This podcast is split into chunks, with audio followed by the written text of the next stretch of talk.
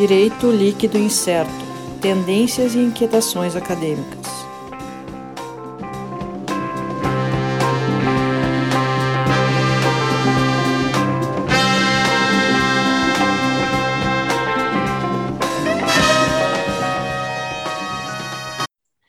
Olá, pessoal. Estamos então começando aqui mais um DL Podcast Direito Líquido Incerto. Eu, Sandro Moraes, aqui comigo estão Sérgio Giler.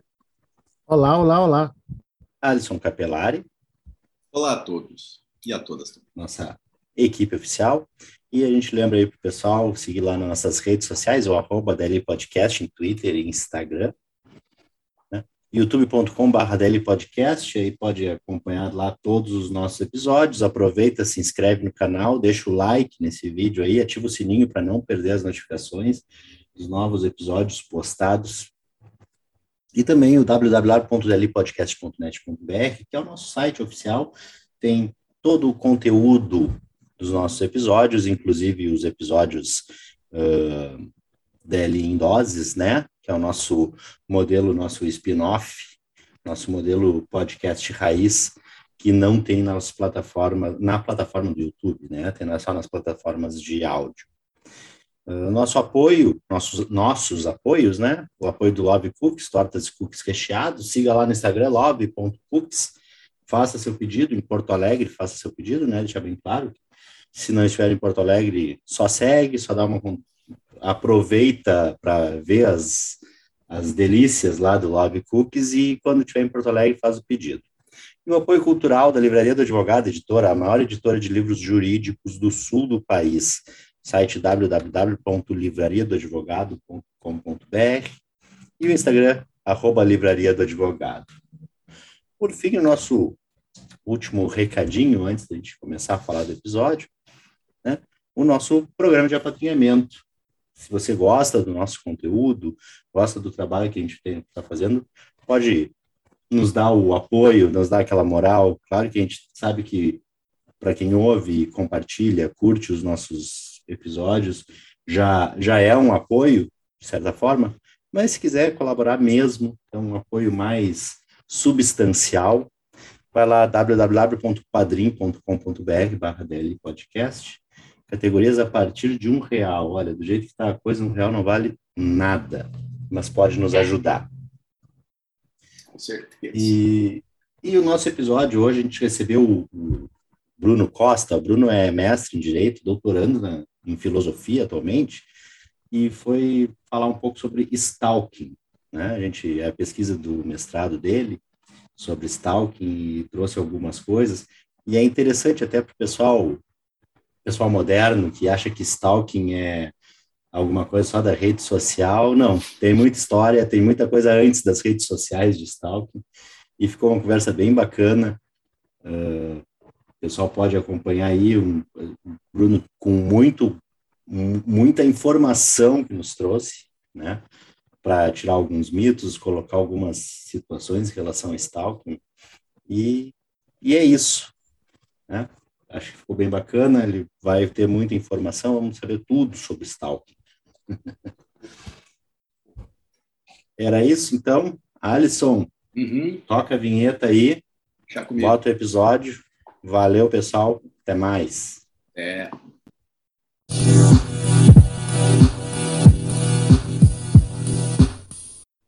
Olá, pessoal. Então, estamos começando aqui mais um episódio. Estou eu, Sandro Moraes, aqui comigo o Alisson Capelari. Olá a todos, olá a todos. Sérgio Gilea. Olá, olá, olá. E agora, nos, nosso convidado hoje, hoje vamos falar um pouco sobre stalking, né? Aquela prática comum aí que o pessoal dá uma, dá uma buscada nas redes sociais aí, ver o que, que a pessoa faz da vida, ver quem é, quem são os amigos, e que às vezes passa da curiosidade e vai para um pouco lado um pouco doentio e aí a gente começa a ter os problemas. E o nosso convidado vai falar um pouco sobre isso aí. Bruno Costa, prazer, muito obrigado, valeu pela presença aí. O que, que tu pode nos falar sobre esse esse stalking aí? Que a gente pode ter? Até onde é legal? Até onde a gente começa a ter dificuldades? Como é que surgiu essa, essa pesquisa na tua vida? Bem, obrigado, pessoal. É satisfação estar aqui com vocês. A forma que essa pesquisa surgiu na minha vida é bem curiosa, porque eu ingressei à época no mestrado com um projeto diferente, mas esse era um tema recorrente no escritório, a gente atende né, prática civil, né? E, e, eu particularmente fico com inventários e direito de propriedade, mas era o, o, mais interessado do escritório em psicologia jurídica, né? Psicologia aplicada ao direito. Então, acabavam me chamando para compartilhar alguns casos uh, que tinham uh, cenários de perseguição, né? ou seja, casos de stalking.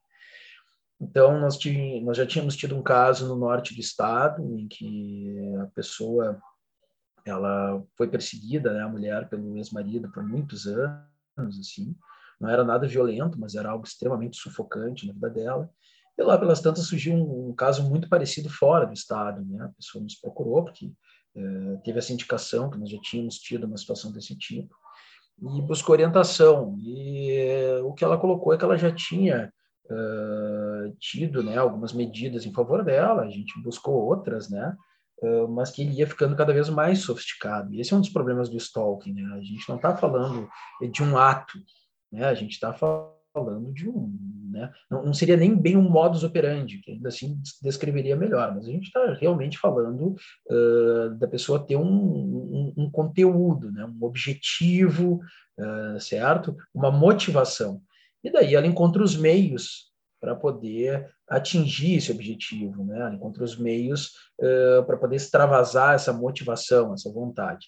Então, esses atos persecutórios, eles têm todo e qualquer tipo de característica, né? É, é todo o meio é, possível para se encontrar, para se fazer presente de forma indesejada e continuada na vida de outra pessoa.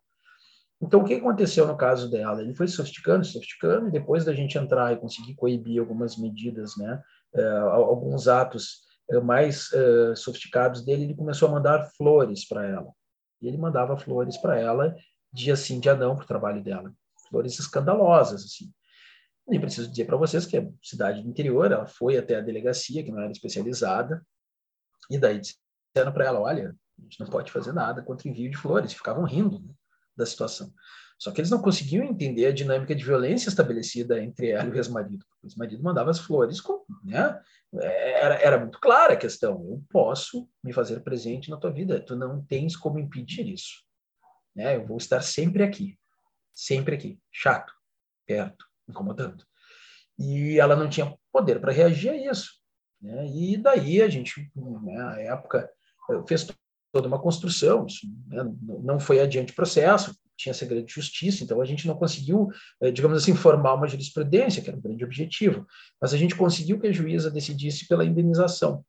Né? A gente fez com que houvessem medidas coercitivas, ou seja, o sujeito tinha multas diárias impostas a ele para determinados atos, e a gente foi acrescendo esses atos, acrescendo esses atos, e a gente conseguiu que ele indenizasse ela. Uh, e foi, foi, na verdade, né, aquelas situações típicas do direito brasileiro brasileiro, né? Ela foi contemplada, né? Ela teve uh, o, o, direito dela protegido pelo caminho errado. Quando a gente conseguiu a primeira medida, porque ele estava passando da conta, ele foi lá uh, enfrentar a juíza, né? E daí, depois disso, a gente começou a construir uma solução maravilhosa. Mas ele, quando pesou no bolso, ele parou. Então, esse era um caso muito interessante. Eu, eu estava lá no, no mestrado, tenho bastante consciência assim, da etapa acadêmica. Né? Eu precisava um, um, um caso que eu tivesse controle, né? que eu pudesse trabalhar, é, né? que tivesse um recorte bem definido. E, e daí, para a cadeira do professor de, de processo civil, o professor Eugênio Facchini, que que eu gostava muito, ele trouxe novos temas de responsabilidade civil, coincidentemente. Né? E daí eu disse na mesma hora, olha, fazer o stalking, né? tinha um caso no escritório e tudo mais. E eu comecei a estudar o stalking e descobri que era um universo pequeno de pesquisa e geralmente fora do direito. Uh, e que estavam discutindo no Congresso Brasileiro né, legislar sobre isso. Uh, rapidamente eu descobri que o que se propunha no Congresso Brasileiro era lamentável. E daí eu pensei, bem, eu tenho aqui uma temática, né, com tamanho perfeito, uh, bastante nova no Brasil, quase ninguém escreveu.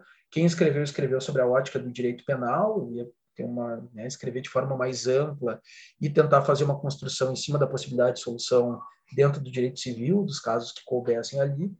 E isso acabou entrando na, na, na minha vida acadêmica.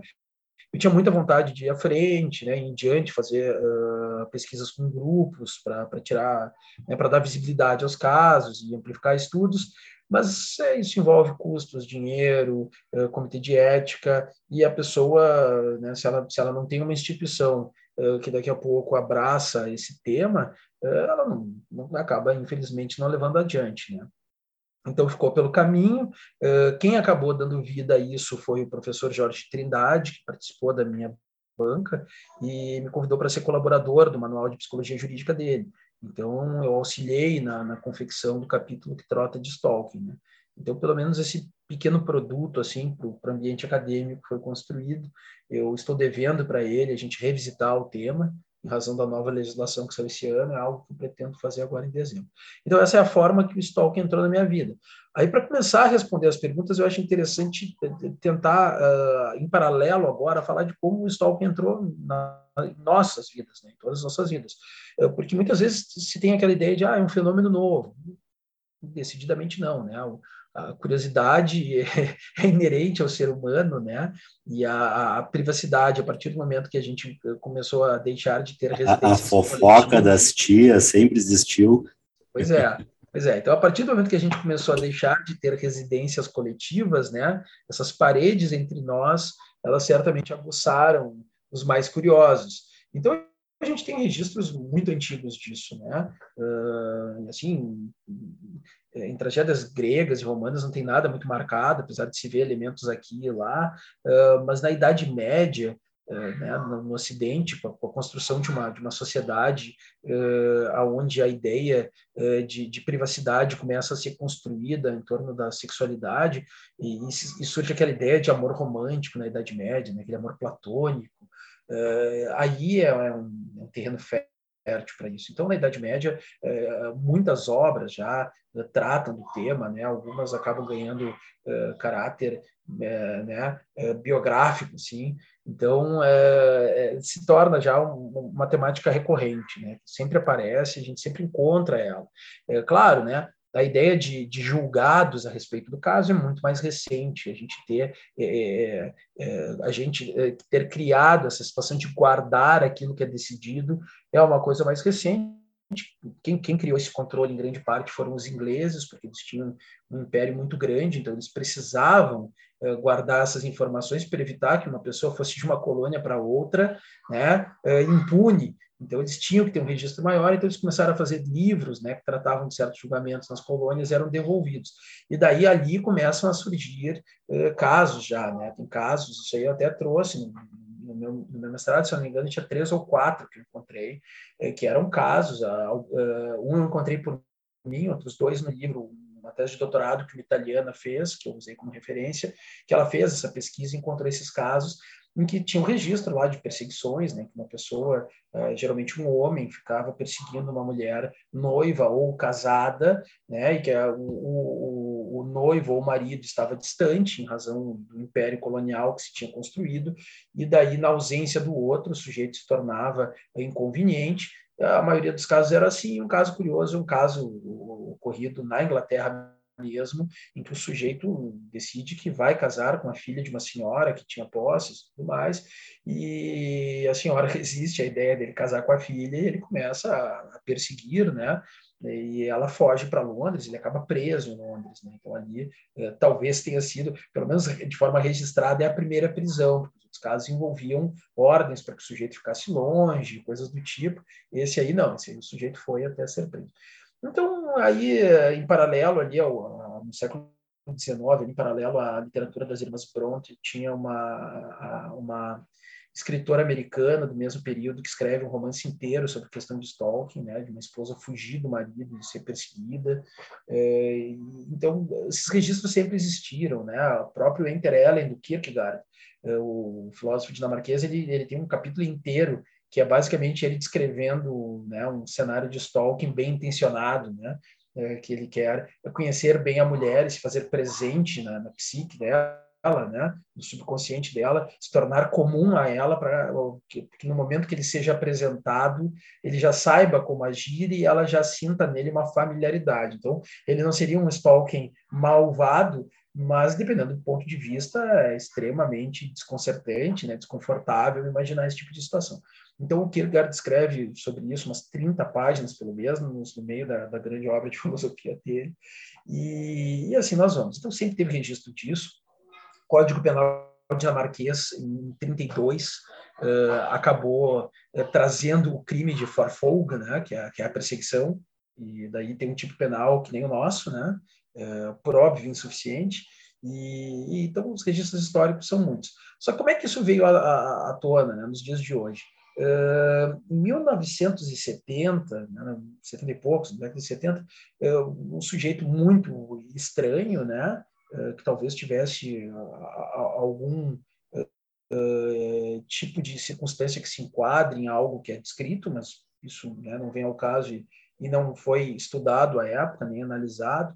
Eh, ele era uma pessoa com dificuldades de empatia e de enquadramento em comportamento social. Então, ele arranja uma namorada um pouco mais jovem e ele não sabia como lidar com aquilo. Né? Então, ela, ela, teve que ir socializando ele. Né? Olha, não pode me apalpar em público, né?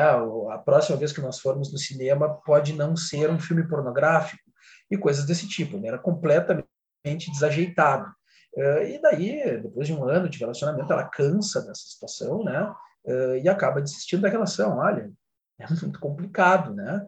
Uh, e daí o sujeito ele começa a rondar a casa dela, perseguir ela. Aos poucos ela vai ficando assustada, até um dia que ele é confrontado pela mãe dela, que diz: Olha, basta, não quer, eu quero que saia da minha casa, senão eu vou chamar a polícia.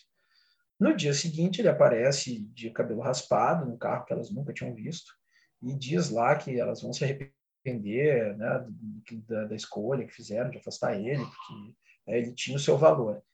É, ele sai de lá, elas vão até uma delegacia, né, relatam a situação, os policiais não dão bola, né? uh, dizem, ó, oh, se ele aparecer, liga que a gente manda alguém lá, né? Aquela, aquele atendimento policial, assim, né? Não investigativo e, e de uma espécie de derivação de autotutela que a gente conhece bem no Brasil. Então, uh, os policiais colocam isso, o sujeito desaparece da vida delas, né? não ficam sabendo de mais nada dele. Uh, meses depois, esse mesmo sujeito é preso ele havia, no meio do comício do, do George Wallace, candidato à presidência dos Estados Unidos, puxado uma arma, atirado contra o George Wallace, atirado contra a segurança, atirado contra pessoas. No primeiro momento, as pessoas imaginam, né, os investigadores, que ele fez isso por razões políticas. O George Wallace ele era um democrata, mas ele era um democrata do Sul. Né? Recém os democratas tinham pegado a bandeira bandeira dos direitos civis, né? O Partido Democrata era o partido uh, que congregava o maior número de conservadores e reacionários até então, e ele tem essa mudança de direção ali do Roosevelt em diante, né? Uh, só que ela não é completa, né? No sul dos Estados Unidos eles ainda tinham conservadores, pessoas favoráveis ao apartheid que se vivia. E o George Wallace era um, uma pessoa que acreditava nisso. Né? Eu, não, eu nunca estudei para saber como é que ele passou das primárias, né? porque ele era praticamente o único candidato que poderia perder do Richard Nixon. Né? E daí eles mandam ele. E imaginem o vexame dos Estados Unidos nos anos 70 ter uma eleição entre o Nixon e um democrata segregacionista. Então, eles imaginavam o quê? Que o George Wallace tinha sido atacado por ser um segregacionista. Né? O Arthur Bremer era uma pessoa branca, mas o pensamento deles foi, olha, né, isso não é uma, já faz algum tempo que não é uma causa só dos negros, né? Então, o Arthur Bremer pode ter ficado sensibilizado com essa situação. Só que eles encontraram no diário, né, nas coisas do Arthur Bremer. E daí, no diário, eles descobriram coisas curiosas. Né? Descobriram que o Bremer fez isso para impressionar uma garota. Né? Aqueles atos de grandiosidade, né, que são uma consequência cultural dessa maluquice, do amor romântico da Idade Média, e isso nunca abandonou a sociedade. Em geral, as pessoas têm um verdadeiro pavor de atos grandiosos, né?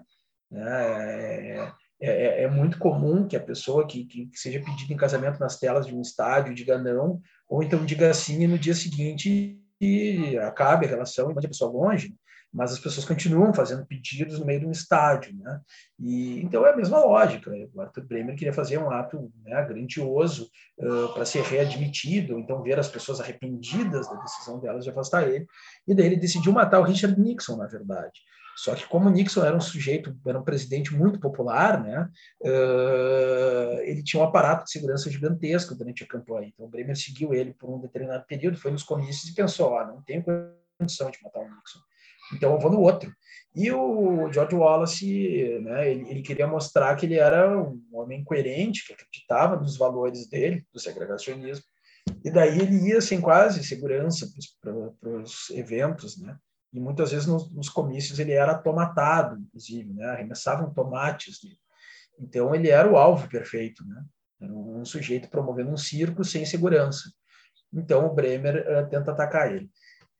Essa história, ela não chega a ganhar uma notoriedade imensa, mas ela causa preocupação em quem? Né? Nas forças de segurança, que ficam, olha, o que aconteceu aqui? Né? Como é que isso saiu tanto do nosso controle? Uh, e ela acaba sendo inspiração, né? se, se, transforma em livro diário dele, e depois esse livro inspira uh, livremente o roteiro de um filme, né? que é o Taxi Driver. E aí uh, que a gente vai ter uma junção com uma segunda história né? que, que vai causar comoção, porque um sujeito chamado John Hinckley, ele assiste o Taxi Driver e fica perdidamente apaixonado pela Jude Foster. Né? A Jude Foster, na época, era uma adolescente, uh, mas no hiato, ali, no intervalo entre produzir o filme, o filme ser lançado, né? ela participar de todo o circuito de premiações lá, ser comemorada, é, se passa ali uns dois anos, eu acho que quando ela já tem uns 17 ou talvez 18, ela, ela se determina um hiato, né? Ela escolhe ter um hiato na carreira dela e ir para a universidade. Ela era uma mulher inteligentíssima, então ela vai, ela consegue uh, vaga numa universidade tradicional, acho que é Yale, inclusive. Uh, e daí ela vai para Yale e o Hinckley, né, descobrindo que é a musa inspiradora dele do filme, e, e já aí já começa a ficar meio estranho, né? Porque a Judy Foster, ela era uma menina que devia ter uns 16 anos quando gravou, mas, né, fazia, acho que um personagem que era para ter 14, e o Hinckley era um sujeito com já seus 30, né? Então já começa a ficar meio estranho. E o Hinckley daí decide ir para a universidade atrás dela, os pais dele tinham dinheiro, e daí conseguem uma vaga daquelas, né, aquelas vagas que, que, que advém de uma grande contribuição para a universidade, vai para e aí o colega dela nas cadeiras, se eu não me engano, de psicologia. É, mas o que, que, que importa é, para o nosso tema? Né? O, o Hinckley vai se tornar uma, uma, uma, uma presença, uma presença é, fantasmagórica não, porque ela não temia ele, né? mas ele se torna uma, presença sutil, quase invisível na vida dela, porque ele não se revela, né? ele não diz quem ele é, é mas ele liga para o dormitório dela e ela acaba né, achando ele interessante, né? ele devia ser um ótimo ouvinte, mas de si não falava, e uma pessoa extremamente dedicada, e de alguma forma que cativa ela, e ela conversa longamente com ele, madrugadas, enfim, né? E sempre cobrando, né, que ele se mostrasse, dissesse quem ele é, e ele colega dela em várias cadeiras.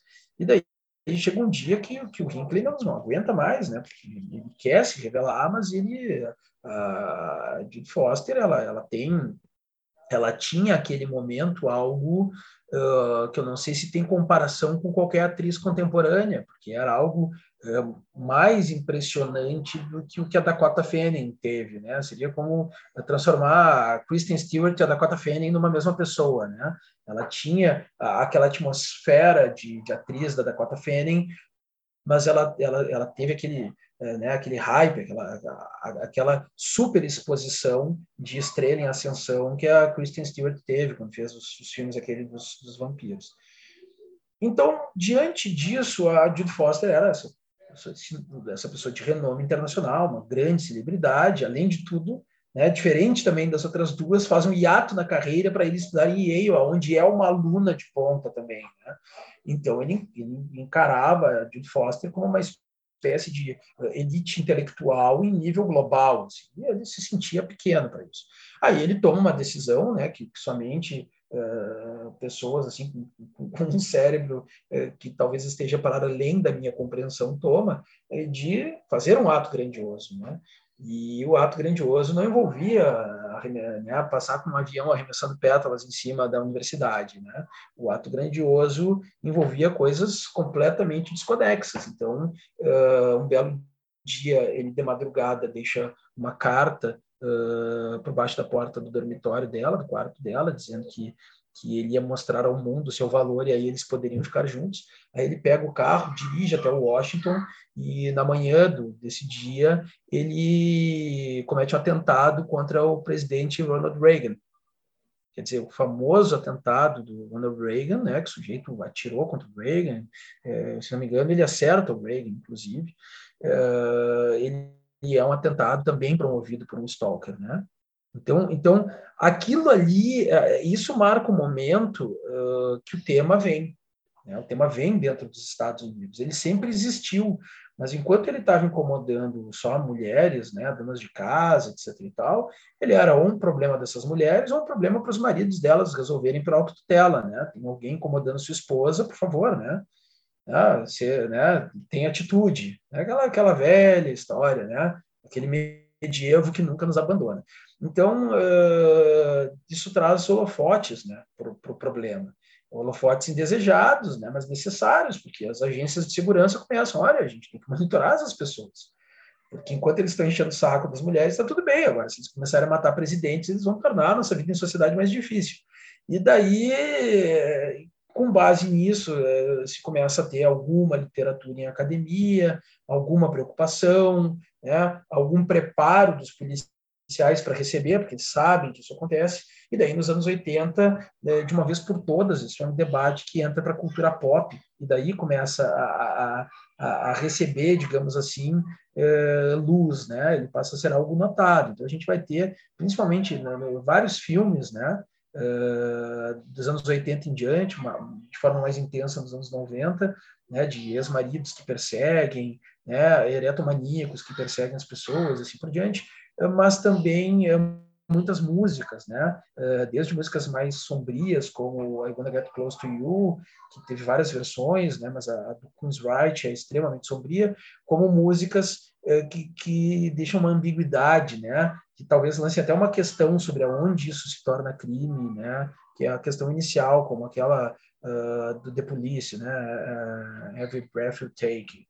Então, uh, então o tema ganha ganha cores e daí na Califórnia, que é a terra das celebridades do cinema, é, ele vai finalmente receber uma legislação específica, porque um sujeito de sobrenome Bardo, se não me engano, acho que é John Bardo, ele era apaixonado por uma atriz uh, em ascensão, jovem, assim, um seriado adolescente, né? e daí essa atriz, ela, ela vai crescendo dentro do seriado, e chega um determinado momento que ela já é uma, uma moça, né? ela já tem acho que 18, 19 anos, e daí ela tem lá uma, uma, uma cena né, nada picante eh, de amor, né, que seria a primeira relação dela, e o sujeito fica enciumado, né, de forma ensandecida, vende tudo que ele tem, compra uma arma, um carro e vai para a Califórnia.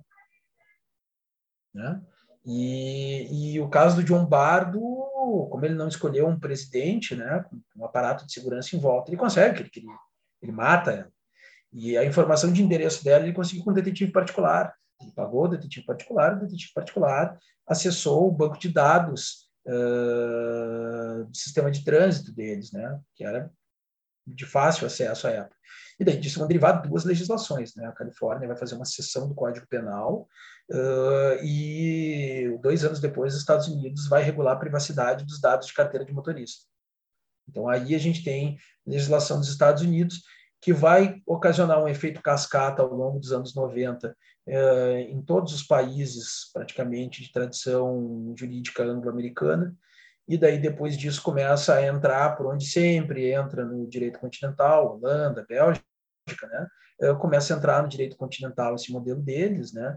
Eh, e daí ele vai se espalhando aos poucos também pelos países europeus, e daí ele vai chegar mais tardiamente na América Latina e né, dizem que, que, já tem uh, crime de stalking em alguns países uh, não ocidentais, mas eu, eu sempre vejo isso com dificuldade, né? Porque tem países assim, como é que tu vai criar um crime de stalking uh, se determinadas atividades, né, atitudes, atos não são criminosos, né, que seriam os atos talvez os mais graves dentro de um processo de stalking, né? Então, é, é, é, quase inacreditável, né? Tem certos países que imaginar que uma mulher possa processar, digamos, o próprio marido por stalking é absolutamente impensável, porque ele tem tutela jurídica sobre ela, né? Então, Pois bem, mas voltando ao assunto. Então, então isso se espalha, né? E é assim que isso, que isso, que isso vem à, à tona e toma conta. O, o, problema que eu acho que, que vai ser uma das várias questões, porque eu acho que a gente sem, sem dúvida nenhuma vai ter que tratar dos casos em específico, é, mas o, o problema, é, se a gente for analisar hoje o tratamento é, que o Brasil passa a dar com a nova legislação, né, com o tipo de stalking sendo incluído no, no Código Penal, é que quando a Califórnia cria uh, o modelo normativo para regular stalking, ele é um modelo normativo que teria umas seis laudas de um código nosso. E dentro dele diz até o que, que o delegado, como é que o delegado deve fazer, qual é o procedimento da polícia. Ou seja, é típica legislação dos Estados Unidos. Ela tem a descrição dos atos administrativos que devem ser feitos aquilo.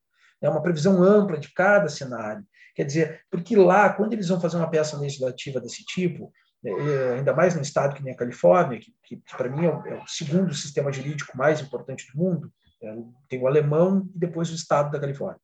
Uh, quando eles vão fazer uma legislação desse tipo, ela é sempre uma lei Maria da Penha, que é uma das melhores peças legislativas que a gente tem no Brasil. Por quê? Porque ela é uma lei que estabelece tudo. É, ela traz o problema, as possíveis soluções do problema, como os agentes públicos devem agir. Né? Dentro disso, ela já constrói estruturas para poder ter acolhimento das pessoas que são vítimas, é um caso que envolve vítimas, certo? Existe uma clareza de linguagem eh, para não haver ambiguidades. Então, e é curioso, porque eles não chamam isso de lei, né? Isso é o estatuto. A lei passa a ser aquilo que a jurisprudência vai construir em cima disso, que nada mais é do que realismo jurídico, que por algum motivo a gente abandona na hora de encarar que lei escrita, né, se o tribunal pode modificar o entendimento, reverter, girar ela virar ela do avesso, a lei é o que o tribunal define, não é a lei escrita. Então, é, por realismo jurídico eles falam isso, né? Então, mas eles têm um estatuto riquíssimo que cresceu desde então. Hoje, né, ele já aumentou uns 50%. Eles fizeram também uma sessão, uh, né, na consolidação lá de leis civis deles.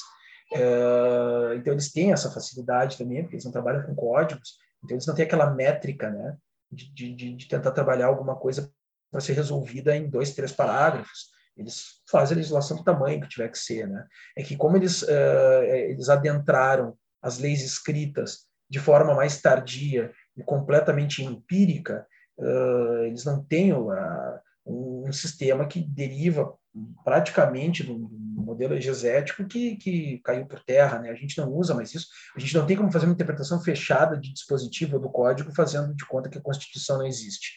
Então, a, a própria lógica de código que existia, que era ele basicamente ser uma chave matemática, né? É que nem aqueles brinquedos de quando a gente é, é de quando éramos crianças, né? Uh, que eram calculadoras primitivas, né? A gente colocava lá uma determinada questão e saía a pergunta do outro lado, nós ficávamos fascinados com aquilo, né? E o código não tem mais essa função, ele não comporta mais isso, até porque a gente tem uma sociedade dinâmica demais. Então, a nossa necessidade de atualizar a legislação ela é completamente contraditória com a ideia de ter um sistema pronto, fechado, que consegue dar todas as respostas de forma coesa. Né? Isso é sempre uma, um trabalho em construção, nunca é algo acabado. Então, então é óbvio, né? a, a passagem uh, da solução de stalking para os modelos, uh, os sistemas de tradição romano-germânica teve todo esse ruído. Então, peço desculpa se me alonguei nessa pequena, longa introdução, mas acho que vocês trazendo questões agora, a gente pode ir conduzindo eh, de forma mais, mais livre o assunto. É, não, tranquilo. É, é interessante essa, essa, esse histórico, né? Essa ideia do histórico, e tem um, um ponto que me chamou a atenção, né? Uh, uh, quando tu relata os primeiros casos, eh, eram situações que, que a própria polícia não, não intervia, né? E, e aí a gente vê, assim, o, o quanto, e, e, até citando o exemplo, acho que tu falou do exemplo de, do ex-marido que ficava mandando flores, né? Uh, tu vai, tu vai, como é que tu vai qualificar esse ato como um ato isoladamente, pensando, como ilegal? Não, não, não tem nenhuma ilegalidade, ele é isolado. Né? Mas há uma construção toda, e acho que essa é uma grande dificuldade uh, uh, do aparato policial em geral, de entender que isso faz parte de todo um projeto de todo um modelo de ações e de coisas que, entre outras, é mandar flores. Entre outras, é uh, passar na frente da casa a cada 10 minutos, ou todo dia passar em determinado horário e ficar olhando. Né? Uh, e como isso é difícil da gente até configurar como uma ameaça. Se ele não disser assim, ó, oh, eu vou te matar, não é uma ameaça, não está lá tipificado como uma ameaça. Né? Então é, é, é, é difícil essa, essa construção uh, dentro dessa da nossa realidade. E ainda ameaças, elas geralmente elas também pela, pela polícia, elas não são tão levadas a sério. Então, é, é o, o que a gente tem na, na, polícia, acredito eu, é toda uma mentalidade que vai acreditar, porque a vítima é mulher, o agressor é homem, e aí eu até né, estendo isso que o Sandro está falando, se não é uh, não é apenas uh, marcas de um amor romântico que vem lá do, do da, da, era medieval, mas sim também toda calcada nesse machismo, patriarcado e tudo mais que está na na nossa sociedade. Perfeito. Não, acho essa, essa primeira questão eu vou, eu vou tentar vou tentar ser breve para a gente poder ir problematizando mais, mas ela já tem várias camadas. Vocês trouxeram de forma muito bem colocada e ela tem mais camadas do que parece. Uh, vamos então. Uh, primeiro, o, o, o, problema óbvio né, do, do, do, limite, não é nem o limite, né, é a adequação de se fazer um tipo penal que não descreve um ato. Porque uma coisa é dizer matar alguém, né? Matar alguém, a, a, gente pode até entrar nos meandros da situação, mas basicamente a gente encerra com a vida biológica, pelo menos até o ponto de atividade cerebral e não tem mais volta de uma pessoa, por um ato nosso, nós estamos enquadrados no tipo. Aí depois a gente vai discutir se foi legítima defesa, se tem alguma situação, né? Mas, em princípio, o ato está cometido, está enquadrado, ele tem uma resposta jurídica, aí vai ser processado para verificar né, se a autoria realmente se deu e se existe alguma razão que possa excluir esse ato da pena prevista em lei. Então, eu não sou um criminalista, isso inclusive era uma das limitações na pesquisa, mas é justamente, é, é, por outro lado, é justamente o, o, ponto de partida, né, de uma ruptura de uma, de uma perspectiva muito limitante. Porque, de novo, né, lá no, nos Estados Unidos, esse crime surge como uma tentativa de pré-crime, né? quase um Minority Report, na verdade, que é dentro disso aí que foi trazido pelo Sandro.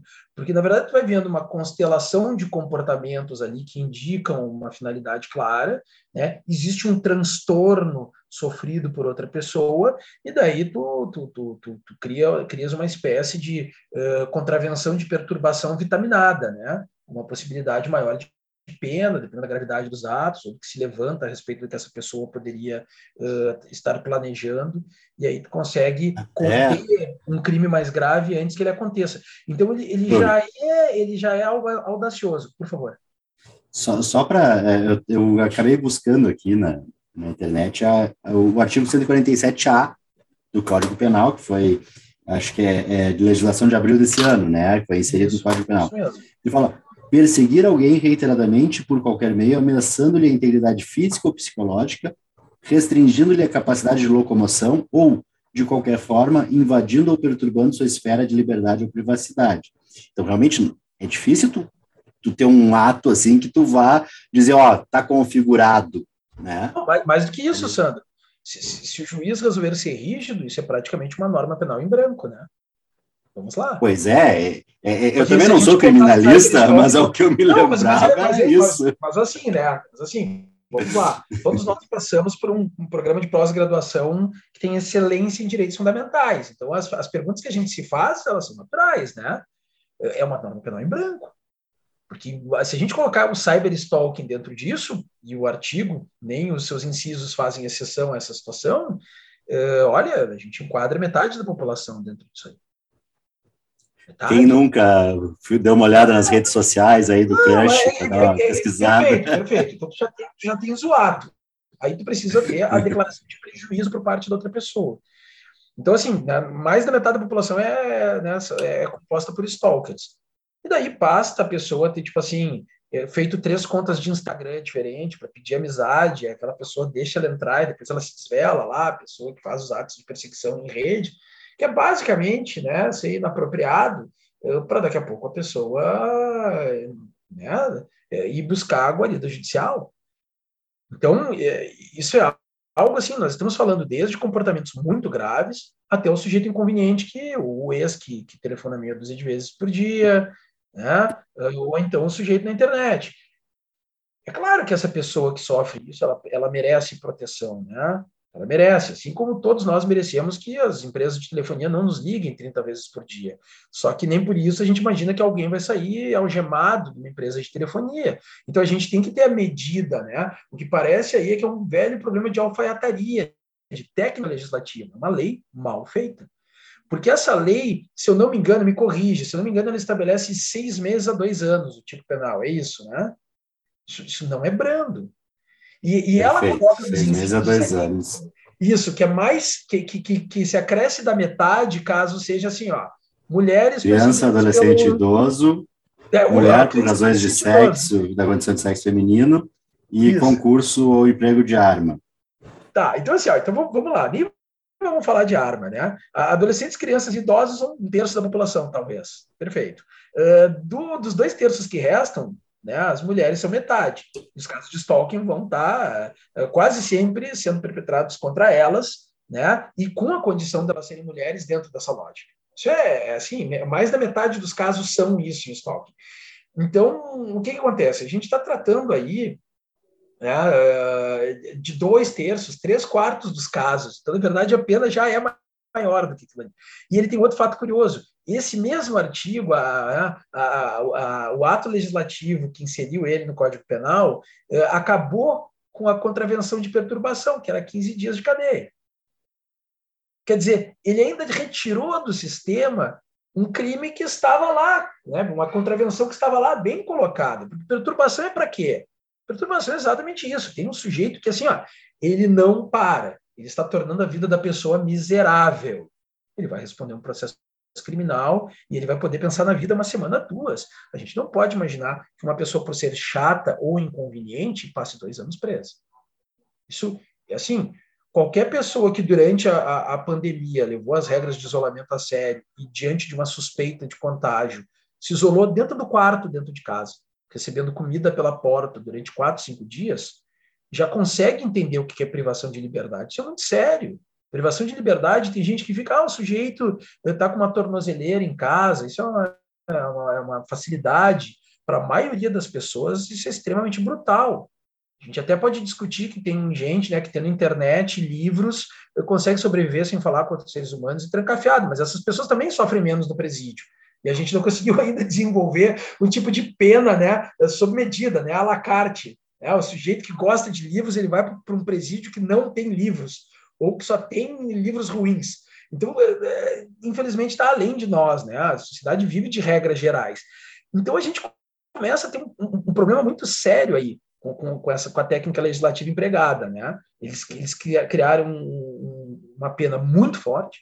Eles vão atrapalhar o trabalho dos advogados uh, uh, que operam no direito de família, porque isso aí vira uma sombra constante em qualquer processo. Então, então assim, ela própria, né? Não desejaria uh, que o ex-marido fosse preso. Né, pelas diversas razões possíveis para isso. E ela não encontra um mecanismo mais brando. E a essa altura ela não encontra um mecanismo mais brando nem na legislação penal, porque não existe mais o crime de perturbação. A contravenção de perturbação. Quer dizer, ela, ela não tem mais a possibilidade de, daqui a pouco, construir uma solução na qual o sujeito uh, durma um dia na delegacia e repense a vida dele. Nem isso mais acontece né? ou que seja condenado e algumas cestas básicas. Então, é uma norma penal em branco e o judiciário vai ter muita dificuldade eh, de fazer essa alfaiataria que não foi feita lá no Congresso, para variar o que acontece no Brasil. Eh, daí, bem, daí a gente vai para a questão uh, do problema da polícia. Vocês colocaram muito bem. Além de tudo, é uma legislação que não diz como é que a polícia trata, quem é que recebe, como é que recebe. Isso tudo não é problema, né? Isso aí vai, vai se solucionar magicamente porque a gente tem um dispositivo dentro de um código. Uh, então, ela não tem todo aquele, né, todo aquele, aquele procedimento que deveria ser descrito, né, numa lei adequada. E isso aí ficou de fora porque não caberia dentro do, do, do de, um, de um artigo do Código Penal. Uh, esse problema da polícia é seríssimo, né? A, Lei Maria da Penha, na verdade, ela vai fazer com que as mulheres, pelo menos em delegacias especializadas, sejam bem atendidas. Então, aí, o, o stalking eh, toma emprestado uma legislação bem feita no Brasil, não é a única, né? O nosso Código de Defesa do Consumidor é bem feito, nós temos, eh, nós temos várias legislações que são bem feitas, né? Algumas que perduram aí por décadas e décadas, justamente porque são bem elaboradas. Ou seja, o nosso problema não é a falta de capacidade técnica, né? O nosso problema é uh, o Congresso fazer o trabalho que tem que fazer, se aproximar dos especialistas, os especialistas, quando ganham essas oportunidades, eles não se pavonearem querendo deixar uma marca na história do país e fazer um novo código. Né? Então, essas são dificuldades assim, permanentes que se tem no Brasil. Essa questão da polícia, Sérgio, ela vai acabar envolvendo também a própria forma como se recebe os homens. Porque, além da mulher não ser ouvida fora de uma delegacia especializada, né, é, e vai ser muito frequente que ela não seja ouvida e não seja bem tratada e não se sinta acolhida e não queira ir, além de tudo isso, a gente vai ter um problema constante que se, a, se o homem não descrever uma ameaça que os policiais entendam que não pode ser contida por ele próprio, eles vão, eles vão entender que não é trabalho deles. Porque isso faz parte, e não é nem da nossa cultura. O Paul Millen, que é o psiquiatra australiano, que é o maior pesquisador de stalking que tem no planeta, é, que é referência em todos os trabalhos de stalking, né? O, o Paul Millen, ele, ele trata disso. Ele fez, ele tem levantamentos, porque a Austrália é um, é um país que, que, assim como os Estados Unidos, registra tudo, né? Eles têm dados sobre tudo. Então, para um, um, acadêmico é uma facilidade. O, o, o Paul Millen, ele tem estatísticas impressionantes. Né? É, a maioria dos homens, se, um homem vai a uma delegacia relatar um caso de stalking é, perpetrado por uma mulher, ele não vai ser levado a sério. Ele não vai ser levado a sério. Muitas vezes, quando, quando ele é perseguido por um outro homem, ele também não é levado a sério. Inclusive, enfrenta perguntas do tipo, tá, mas o sujeito é grande. Né? Como, como, como se isso não fosse uma coisa superável. Nem vou dizer pela pólvora, né? mas desde o arco e flecha ou do fato da gente precisar dormir em algum momento, né? Mas não, o sujeito para ser uma ameaça ele precisa ser grande, né? Uh, e, e, e, além dessas perguntas, né, colocar situações do tipo, ah, mas o senhor não sabe se defender? Quer dizer, e o que, que esses homens fazem quando saem de uma situação dessas em que a polícia negou a eles? Se eles não têm uma arma, eles compram uma. A estatística é essa, 80% dos casos.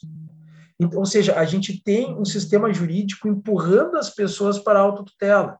E isso é absolutamente vergonhoso, né? Uma coisa é, é verdadeiramente impensável. E assim, ó, nós estamos falando da Austrália.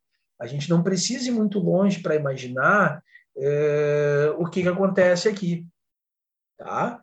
A gente não precisa ir muito longe. É uma situação assim é, impressionante mesmo. Mas em suma, é, essa questão toda do atendimento ela é muito séria, tá? E a gente não sabe como é que isso vai ficar porque o dispositivo não trata disso. O dispositivo só colocou um tipo novo dentro do Código Penal, que, de novo, parece uma norma penal em branco, porque comportamentos repetitivos dessa natureza, né, uh, podem ser desde um cyberstalking leve até uma preparação para stalking predatório. Né? O Paul Millen, ele classifica os stalkers em cinco tipos de motivação, e essa é, é uma taxonomia que é, que é muito aceita uh, dentro do ambiente acadêmico. Né? Ele trata do stalking de rejeição, que responde por mais da metade dos casos, é quase sempre em casais, né? Quase sempre o ex-marido, noivo, namorado, com a mulher.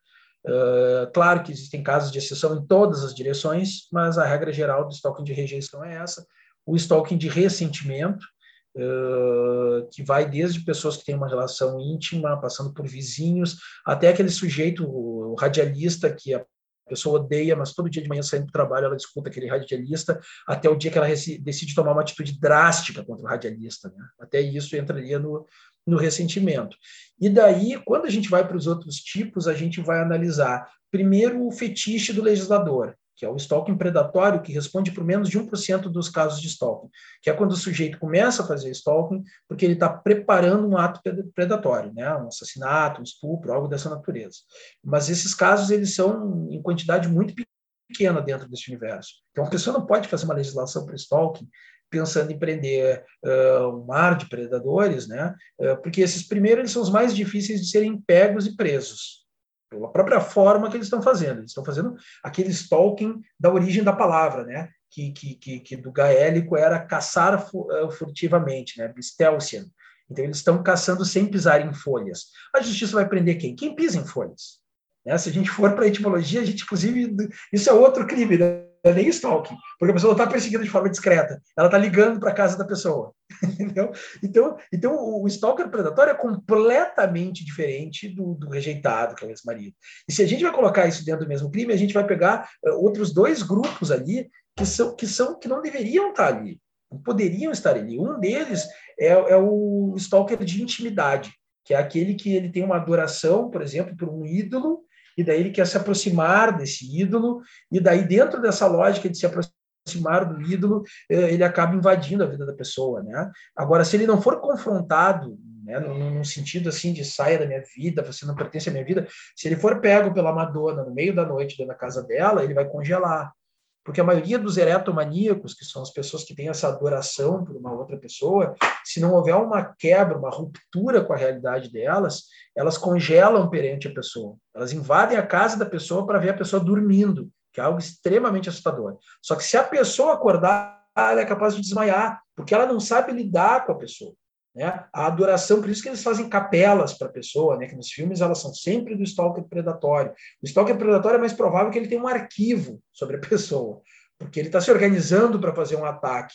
Quem tem capela é a pessoa que adora. Né? Então é, é, é uma outra lógica. Ah, pode acabar virando algo perigoso? É claro que pode. Né? A gente está lidando com uma pessoa que, no mínimo, está numa posição emocional muito complicada, complexa em relação àquela outra pessoa. Mas não é a regra. E mais do que isso, a gente vai ter o quinto tipo, que é o, o, o, de comportamento estranho, né? que é o incompetente. Quem é o stalker incompetente? O stalker incompetente é, por exemplo, a pessoa com Asperger.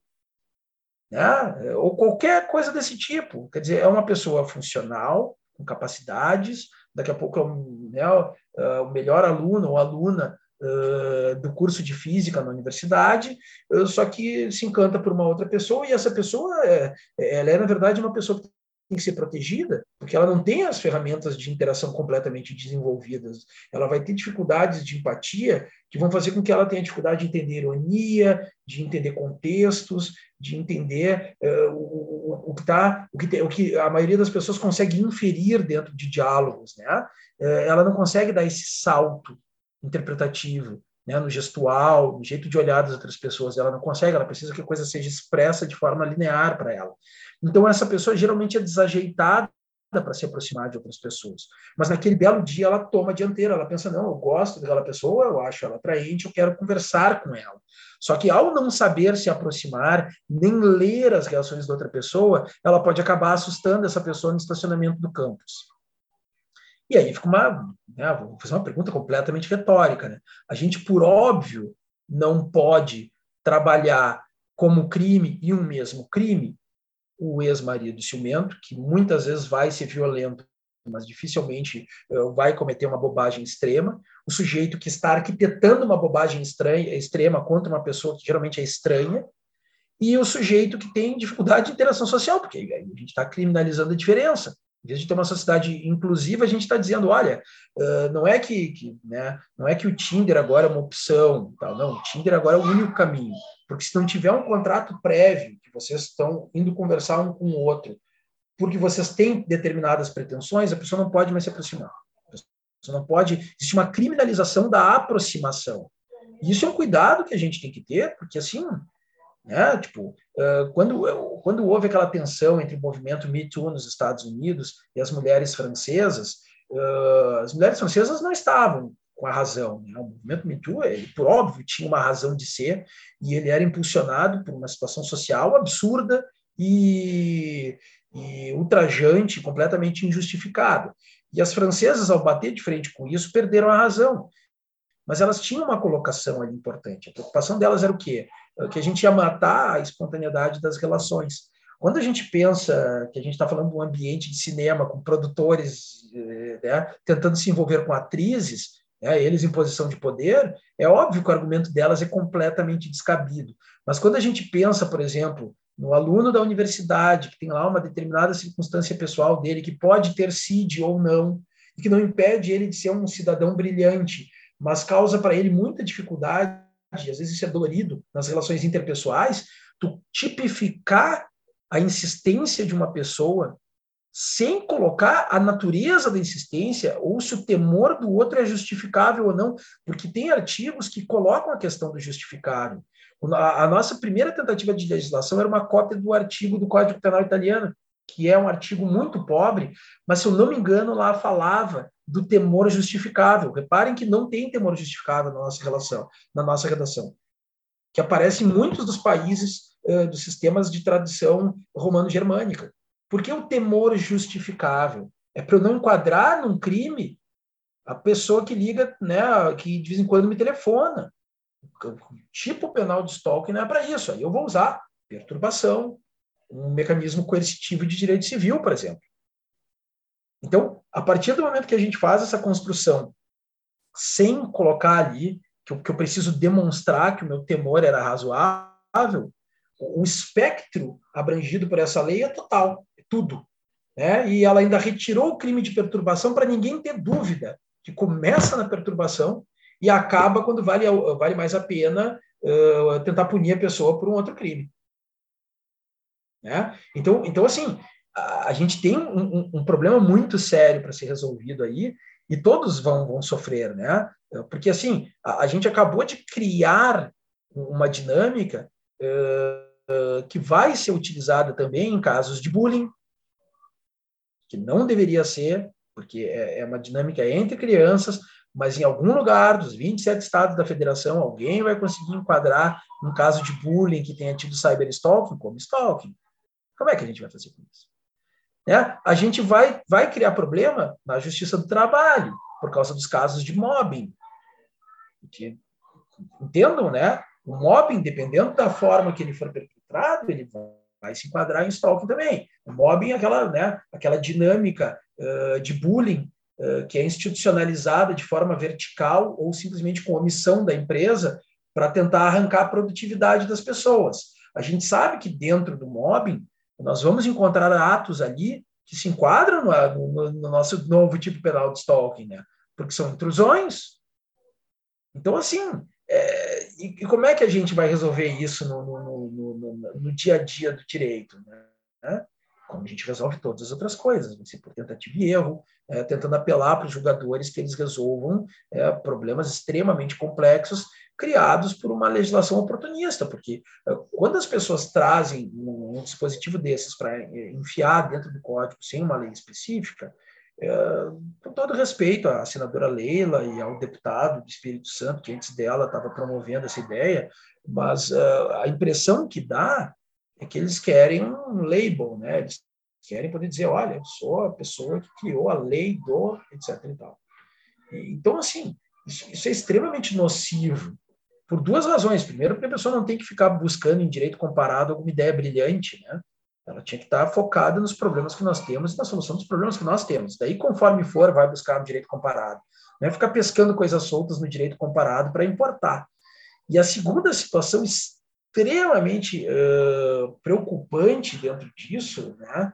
De, de, de, dentro da lógica uh, com a qual se constrói isso, é a total despreocupação com como isso vai ser inserido dentro do sistema.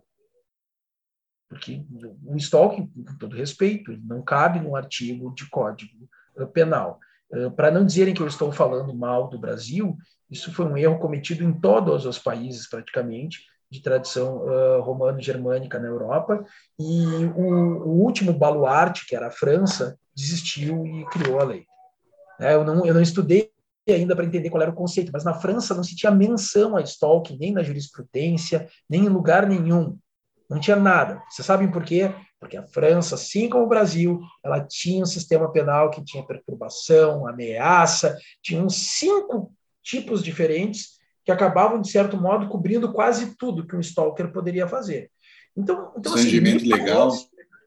Exatamente. Então, assim, é, existia todo um cenário na França, sede, etc. Eles tinham uma míade ali de, de, tipos que cobriam quase todos os atos que o stalker poderia cometer, que teriam um intento criminoso. Porque daí a gente não precisa do crime, né? O que, que um stalker geralmente comete? São esses seis crimes aqui. Aí é só ver, fazer um enquadramento e pronto, ele cometeu um crime. Não, mas ele, mas ele tem esse comportamento por trás. Bem, usa como majorante. Não, não se enquadrou em nenhum crime. Então vamos para o direito civil. Porque se não enquadrou em nenhum crime, é porque não é crime. Ah, não precisa ser. Esse é o ponto. O stalking não precisa ser criminoso. Eu, eu, sou uma pessoa que não tem redes sociais e é bastante crítica do ambiente de redes sociais e acho que as pessoas em redes sociais, eh, muitas vezes, eh, elas, pela impessoalidade aparente, elas eh, rompem limites que elas não rompem fora do ambiente virtual. Só que eu acho completamente demasiado, até pela forma com a qual as pessoas lidam com a sua privacidade em redes sociais, a gente partir do princípio que o ato cometido fora eh, e dentro vai ser igual para fins de direito criminal. Entendo que para fins valorativos, éticos, etc. e tal, é tudo a mesma coisa. Só que é aquilo, a gente tem que ter esse cuidado. A gente vive hoje num país em que qualquer pessoa entra nas redes sociais e sai injuriando e caluniando os outros. E entende que, como está nas redes sociais, não se aplicam ali as regras de injúria, calúnia e difamação. E como a gente não exige isso das pessoas, eu vejo a mesma dificuldade na questão do stalking. Porque as pessoas se sentem absolutamente livres para serem inconvenientes nas redes sociais. Daqui a pouco o sujeito fez uh, três perfis diferentes, para em momentos diferentes, entrar lá, né, ele sabe que a pessoa não é criteriosa para deixar novos amigos entrar. Ele ingressa, aí pega uma foto, por exemplo, de biquíni, disponibiliza fora daquele ambiente, sendo que a conta de Instagram daquela pessoa é fechada. Ele fez isso três vezes, é só olhar a lei. Né? Ela vai ter argumentos para colocar como crime. Eu entendo que ela teve prejuízos e entendo que ela deve ser protegida. Agora, seis meses a dois anos de cadeia, aí, aí começa aquele problema, né? Porque ou os juízes vão cortar muito alto, e só casos mais graves vão entrar nisso, se são casos mais graves, eles provavelmente já estavam cobertos, por exemplo, pelo crime de ameaça, né? Ou então né? Eles vão abarcar lá embaixo, pegar todo mundo e depois tentar consertar no, na, na, saída. Então, isso já é um problema. E a ausência de soluções para o direito civil é outro. Então, então assim, eu sou bem pessimista. Eu acho que, que o Brasil, de avançar, ele deu alguns passos para trás e, geralmente, quando a gente dá alguns passos para trás, não é para pegar impulso, infelizmente, né? pelo menos no âmbito legislativo. Me parece como, como várias outras legislações, uh, oportunista, né? Se vê que tem um assunto na moda e aí vai lá e ah, vamos, vamos regular isso aqui, tem que ter um crime de stalking. Então, aí estava falando, tem, tem outros tipos penais que envolvem as ações. Então não precisaria, né? Não precisaria ser feito. Poderia se usar os tipos já existentes. E me parece, Bruno, até pelo. Desculpa, Bruno, te cortar. Não, por favor. Mas, enfim, é que lá no começo, tu, tu, até falaste de um caso em que a pessoa até parou porque começou a doer no bolso. Então, de repente, é um sistema híbrido entre direito civil, de, de responsabilidade civil e responsabilidade penal, para justamente abarcar os cinco casos que tu trouxeste em, de forma gradativa. Talvez o, um tipo não seja não, não, não deva ser objeto de direito penal, mas somente da responsabilidade civil. Aqui se resolve. Não, perfeito, Sérgio. Teu, teu exemplo é perfeito para o seguinte: vamos pegar o caso do, do stalker de ressentimento. Vamos sair um pouco do stalker predatório né, e do stalker uh, rejeitado. Né? São aqueles tipos mais clássicos, são o ex-marido e o psicopata. Vamos sair do, do, do fetiche do stalker. Né? Vamos pensar no stalker ressentido. O, o stalker uh, ressentido ele é desde o sujeito que pode chegar até uma bobagem até o sujeito que começa a perseguir outra pessoa, por exemplo, dentro de um condomínio. Então, quando a gente começa a ter dentro de um condomínio uma disputa entre vizinhos, em que um deles né, se sente de alguma forma profundamente ofendido por outro e começa a adotar medidas persecutórias, né, arranha o carro, né, eh, passa alguma coisa com mau cheiro por baixo da porta do outro, faz barulhos em horário que ele sabe que o outro precisa de silêncio, esses atos assim horríveis. Mas o Bruno dando boas são, ideias para os vizinhos. Não são, não, são, não, boas ideias eu poderia dar mais ainda, porque, né, como eu li sobre os casos, tem cada coisa que é, mas, mas não nesse sentido, mas no sentido de que é, como abarca isso, correto? É, e isso era algo que, por exemplo, se enquadrava muitas vezes na contravenção de perturbação. É, é problemático tratar isso como stalking. Porque vamos lá, esse, esse vizinho ressentido né, que persegue o outro, se ele ocasionar danos materiais, ele ter que pagar pelos danos materiais. Se ele cometer injúria, difamação, calúnia, responder por injúria, difamação, calúnia, certo? Se ele acarretar prejuízos cotidianos para a pessoa, responda por perturbação. 15 a 30 dias não é pouca coisa. Ah, ele está atrapalhando o meu trabalho, porque não me deixa dormir, etc e tal. Faz prova, demonstra, junta os outros problemas e pede indenização. Né? Obriga o condomínio a tomar atitudes, daqui a pouco até mesmo a pessoa é expulsa do condomínio. Ou seja, a gente, a gente vai ir por todos aqueles caminhos que a nossa legislação nos dá. E se esse vizinho chegar ao ponto de ameaçar o outro, crime de ameaça. Se ele chegar ao ponto de agredir o outro, bem, né? fica muito clara a questão. Então, o que, que o stalking está fazendo aí no meio dessa questão do vizinho? É? Porque a gente tem um sistema cheio de pequenas represas que a gente acessa para deter esse comportamento da outra pessoa. Então, o, o stalking vira uma espécie de coringa, né? Ele vira uma carta ali que pode ser usada a qualquer momento, com pesos diferentes, de medidas diferentes, e isso é preocupante. Aí a gente volta para a questão do, do, do, marido. A questão do marido, né, do ex-marido violento, essa sim, existe, existe uma razão muito, digamos assim, mais profunda para daqui a pouco a gente ter um tipo específico, né? né? Mas da forma que foi feito, ele não me parece abarcar isso e, e não ter uh, trazido as questões de direito civil nesse contexto de família se torna muito muito complicado porque, porque nem foi dito antes né muitas vezes a gente está falando de um stalker que é o provedor daquela daquela pessoa que é vitimada né ou é o pai dos filhos dela e ela não, não, não tem o interesse de ser o algoz, a pessoa que uh, conseguiu a prisão dele, para que isso não crie dificuldade uh, com os filhos. Então, então a gente tem de novo um problema. Aí os eretomaníacos, olha, isso é um problema para ser resolvido com psicologia, né? não com polícia. Se o sujeito chegar a entrar na casa de uma outra pessoa, bem, vai ser tratado de acordo. Agora, dois anos de cadeia, né? para o fã, que quando a pessoa acordou, desmaiou, é óbvio que a pessoa quer que ele nunca mais entre na casa dela, né? É, não quer nunca mais ter aquele susto, aquele sentimento de invasão, mas convenhamos, né? uma das músicas mais brilhantes já feitas é aquela música do Abbey Road, uh, como é que é? Uh, que conta a história da, da fã que entrou pela janela do banheiro. She came in through the bathroom window. Algo assim. Então, tipo... É, isso mesmo. É, isso, isso, isso é algo, é óbvio que afetou, tanto que eu acho que foi, essa acho que é do John Lennon, é, tanto que o John Lennon escreveu uma música sobre isso, né? que emenda com aquele medley final do Abbey Road, que é uma das coisas mais geniais já feitas, e, e, e, o John Lennon escreve sobre isso. Isso afetou profundamente a vida deles. Eles já não faziam mais turnês porque eles achavam incompatível. Né? Eles sabiam que, que isso era um preço a pagar por toda a fama, todo o sucesso financeiro que eles tinham. Mas, convenhamos, crime é, aquela pessoa, é, digamos assim, ela respondeu pela invasão do domicílio, mas uh, aquilo ser equiparado a um crime violento, eu acho que o próprio Lennon, que depois foi vitimado por um stalker predatório, não seria favorável. O próprio Lennon enxergaria a diferença entre o stalker predatório e aquela pessoa que não, não, não tem a mesma motivação. Então, é, é óbvio que todos nós temos ser protegidos de outras pessoas que possam nos machucar. É por isso que a gente organiza uma sociedade, senta em roda e tenta né, conversar.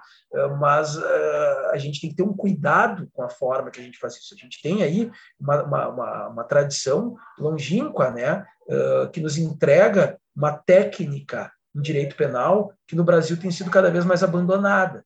A gente está cada vez fatiando mais o, o código, esse sim um código, é, e eu tenho muito medo do dia que resolverem fazer um novo, né? Porque se ficar que nem os outros que fizeram, vai dar muito problema. Mas, mas em suma, então assim, é, quando a gente pensa daí esse dispositivo finalmente chegando no, nos incompetentes, que são as pessoas que não conseguem interagir adequadamente com outras pessoas, aí é brutal. Porque aí a gente vai ter, para mim, um problema ah, na, na ordem dos direitos fundamentais seríssimo, porque a gente não pode ter um conflito entre as políticas inclusivas, correto? E de um outro lado, a gente tem uma possibilidade de penalizar um aluno universitário uh, porque ele não tem as, as, ferramentas adequadas para o cortejo. Porque basicamente a, a mensagem é: olha, se tu não tem muito tato e cuidado, nem tenta nem tenta. Né? A única forma de tu conhecer uma mulher na tua vida vai ser por aplicativo. Aí tu pode escolher se tu quer um aplicativo mais picante, mais conservador, mas basicamente, né, se tu não tiver estabelecido previamente que vocês conversarão sobre isso e fizer errado, vai responder processo criminal. me parece absolutamente demasiado. Isso é um conflito que seria uh, resolvido na prefeitura do campus. Né? O sujeito ia ficar muito triste, ia ter que falar com o terapeuta dele sobre isso, ou nesse caso a menina, porque esse caso né, ele, ele já é diferente, e a pessoa, né, a pessoa assustada, ela ia entender, em geral ela ia entender. Né? E se ela não entendesse, a prefeitura do campus ia dizer, olha, sinto muito, então não tenho entendido. Mas vida que segue, tá? já tomamos as medidas. Então, a possibilidade eh, de se ter ali um cometimento de crime, uma apuração, porque dependendo da, da, da, prefeitura de campus que se pegar, a pessoa querendo se proteger, ela vai pensar, não, mas eu não posso, porque daí eu, eu vou ocultar isso aqui, e alguém, né, nesses dias de hoje, de, de vigilância permanente, vai dizer que eu passei a mão, que eu fiz isso, eu fiz aquilo, e, e daí daqui a pouco estão com paus e pedras atacando a universidade. Então eu vou ter que encaminhar o delegado que se vire. Aí se o delegado pensar, poxa, mas está enquadrado, né? Aí se eu passar a mão, né, aqui numa cidade que tem essa, né, é, é, é um, uma perspectiva punitivista, né, é, eu vou acabar sendo criticado. Aí quando vê, está lá o sujeito lá, que é adulto, funcional, é, que está sendo condenado por ser desajeitado, quer dizer, é o duplo prejuízo. Ele, ele tem dificuldade de estabelecer relacionamentos interpessoais porque ele não sabe se aproximar das pessoas, e daí, por não saber se aproximar das pessoas, ele vai ser preso. Isso né, é, é, é, é quase uh, kafkaniano, né? Então...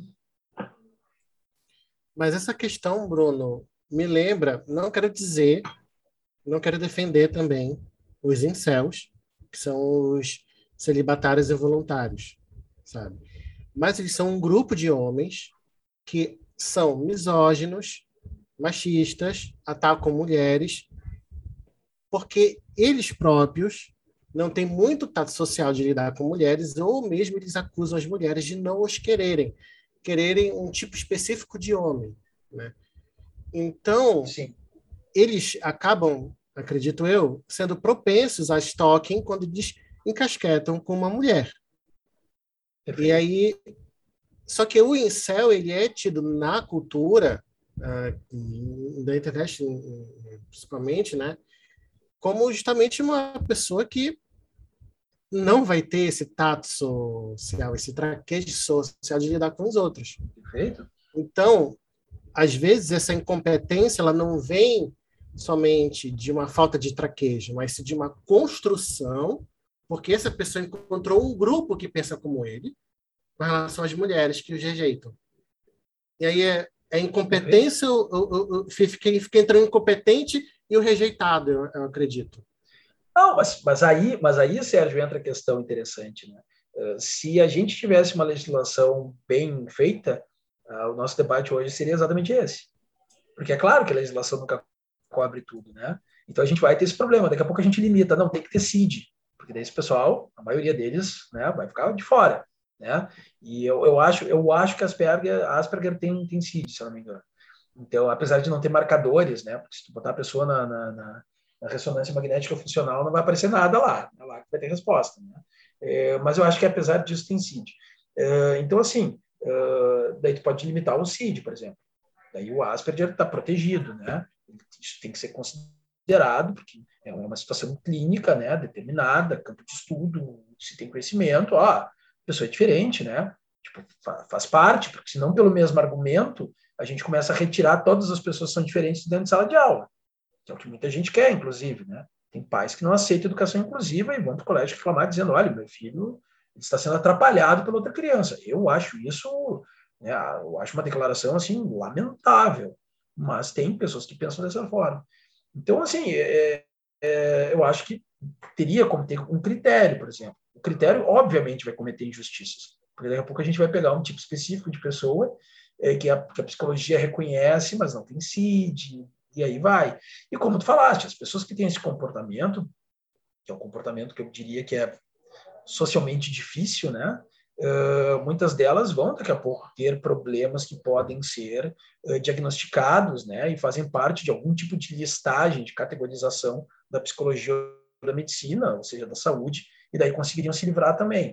Eu acho que esse é um, essa sim é uma questão de ajuste fino e muito importante, exatamente para a gente pensar onde é que a pessoa abusa dessa condição e ela passa a, a ser responsabilizável né? E as questões terem que ser apuradas. Eu acho que esse, esse é o tipo de debate maduro que a gente deveria estar tendo. A gente deveria estar tendo também um, um debate uh, sobre procedimento em delegacia de polícia, que vocês muito bem trouxeram antes aqui. É porque no Brasil, por incrível que pareça, onde tem delegacia da mulher, ela vai acabar sendo bem atendida, porque tu já tens o aparelho, né? É, ela já está aparelhada para isso. Mas onde não tem, a situação da mulher é, é complicadíssima. Né? E a situação do homem é complicadíssima também. E, e, isso aí cria situações muito severas, porque é muito comum, por exemplo, uma mulher eh, que é vitimada, né, que tem um stalker perseguindo ela implacavelmente, passa uns dois, três anos, ela acaba entrando numa relação com uma pessoa violenta. Para quê? Para intimidar o stalker. Então é muito comum quando tem um stalker nesse, nesse tipo de posição de poder, a mulher aparecer lá com, com um relacionamento com uma pessoa que não tem nenhuma, digamos assim, relação com aquilo que sempre foi prioritário na escolha delas para relacionamentos, né? Mas o sujeito, o stalker, né, curiosamente parou de se aproximar. Por quê? Justamente porque a mulher calculou, né, me relacionar com uma pessoa que é praticamente um guarda-costas, certo? Tipo, como eu não posso levar o meu mastim napolitano para o trabalho e fazer com que ele peça que as flores cheguem, eu vou casar com o mastim napolitano. E aí se encerra o stalking. Né? Então, assim, o stalking de ressentimento, que é o principal, a gente já viu, né? ele se encerra muitas vezes eh, com medidas é, né, coercitivas ou indenizatórias que pesam no bolso, da mesma forma que ele vai se encerrar também quando a mulher encontra um companheiro né, uh, que assuste, e assim por diante. Então, a gente não precisa necessariamente tipo Mas tem que, ser, tem que ser grande, né? Aí vai ter que ser ah, grande. É, se é, for pequeno, não. É, se, se, for, se, se, for, pequeno, a gente vai acabar muitas vezes. Se for pequeno, mas ela escolher por essa razão, é, se ela calculou bem, a gente vai acabar tendo uma associação de crimes, né? Porque o outro vai se aproximar achando que, que vai sair e provavelmente vai ter uma surpresa. Então, mas concordo contigo, melhor, melhor para todos que seja grande, né? Já que, já que infelizmente o critério de escolha dela para o relacionamento não passou a ser o bem-estar no sentido de vida cotidiana e íntima, mas o bem-estar no sentido de se sentir protegida. Proteção. Pelo menos ela pega isso, ela pega alguém que não precisa exercer a proteção, né? Já mera presença já resolva, né? Porque é, é, é, esse o problema, né? É, o, o problema de, de, dela escolher um show-show é que se o mastim napolitano for dorminhoco, ninguém vai pular o, o muro para descobrir se ele é ou não dorminhoco. Se ele escolher um show-show, todo mundo vai pular o muro, né? E a forma que o show-show tem é que muitos vão sair mordidos. Mas, assim, é, claro, a gente a técnica legislativa para um fenômeno tão amplo é muito complexa e a gente vai ter um monte de problemas. Mas o fato é que a gente tinha um sistema uh, que nos permitia atacar uh, com diferentes intensidades, diferentes situações da vida. E o que parece agora é que ele foi achatado por essa legislação que foi trazida. Então, em vez dela se somar ou dela resolver casos específicos, ele foi achatado. É, é essa a impressão que eu tenho. A partir do momento que ele é achatado, ele vai atender é, de forma mais precária todas essas situações. E eu, de novo, continuo extremamente incomodado com a contravenção de perturbação. Ah, mas quase não se usava. Que bom que quase não se usava. Só que, novamente, vão ter casos na vida de uma pessoa que ela vai pensar: o que está acontecendo? Contravenção de perturbação. Tem um chato tornando a minha vida impossível. Eu não quero que ele vá preso e não adianta ele me indenizar. Eu preciso que a polícia venha até aqui e diga para ele parar. E se ele não parar, a polícia diz: olha, o senhor vai passar 15 dias né, afastado da sua família. E daí ele para. E isso aí foi tirado do, da, da, lei de contravenções penais, trocado por uma pena de, de, seis meses a dois anos. Quer dizer, o sujeito não precisa ser um gênio para saber uh, que uma coisa não substitui a outra, né? A gente precisa ter alguma medida para isso. O clássico do, do, da perturbação seria, por exemplo, o sujeito que persegue a donzela pelas ruas com cafés né, e assusta ela, né, nos anos 40, né, tentando imaginar o legislador da época. Então, assim, é, é óbvio que isso continua existindo até hoje. Né? Não é porque o sujeito foi inconveniente e perseguiu uma mulher e assustou ela é, que ele não vai ter que responder por isso.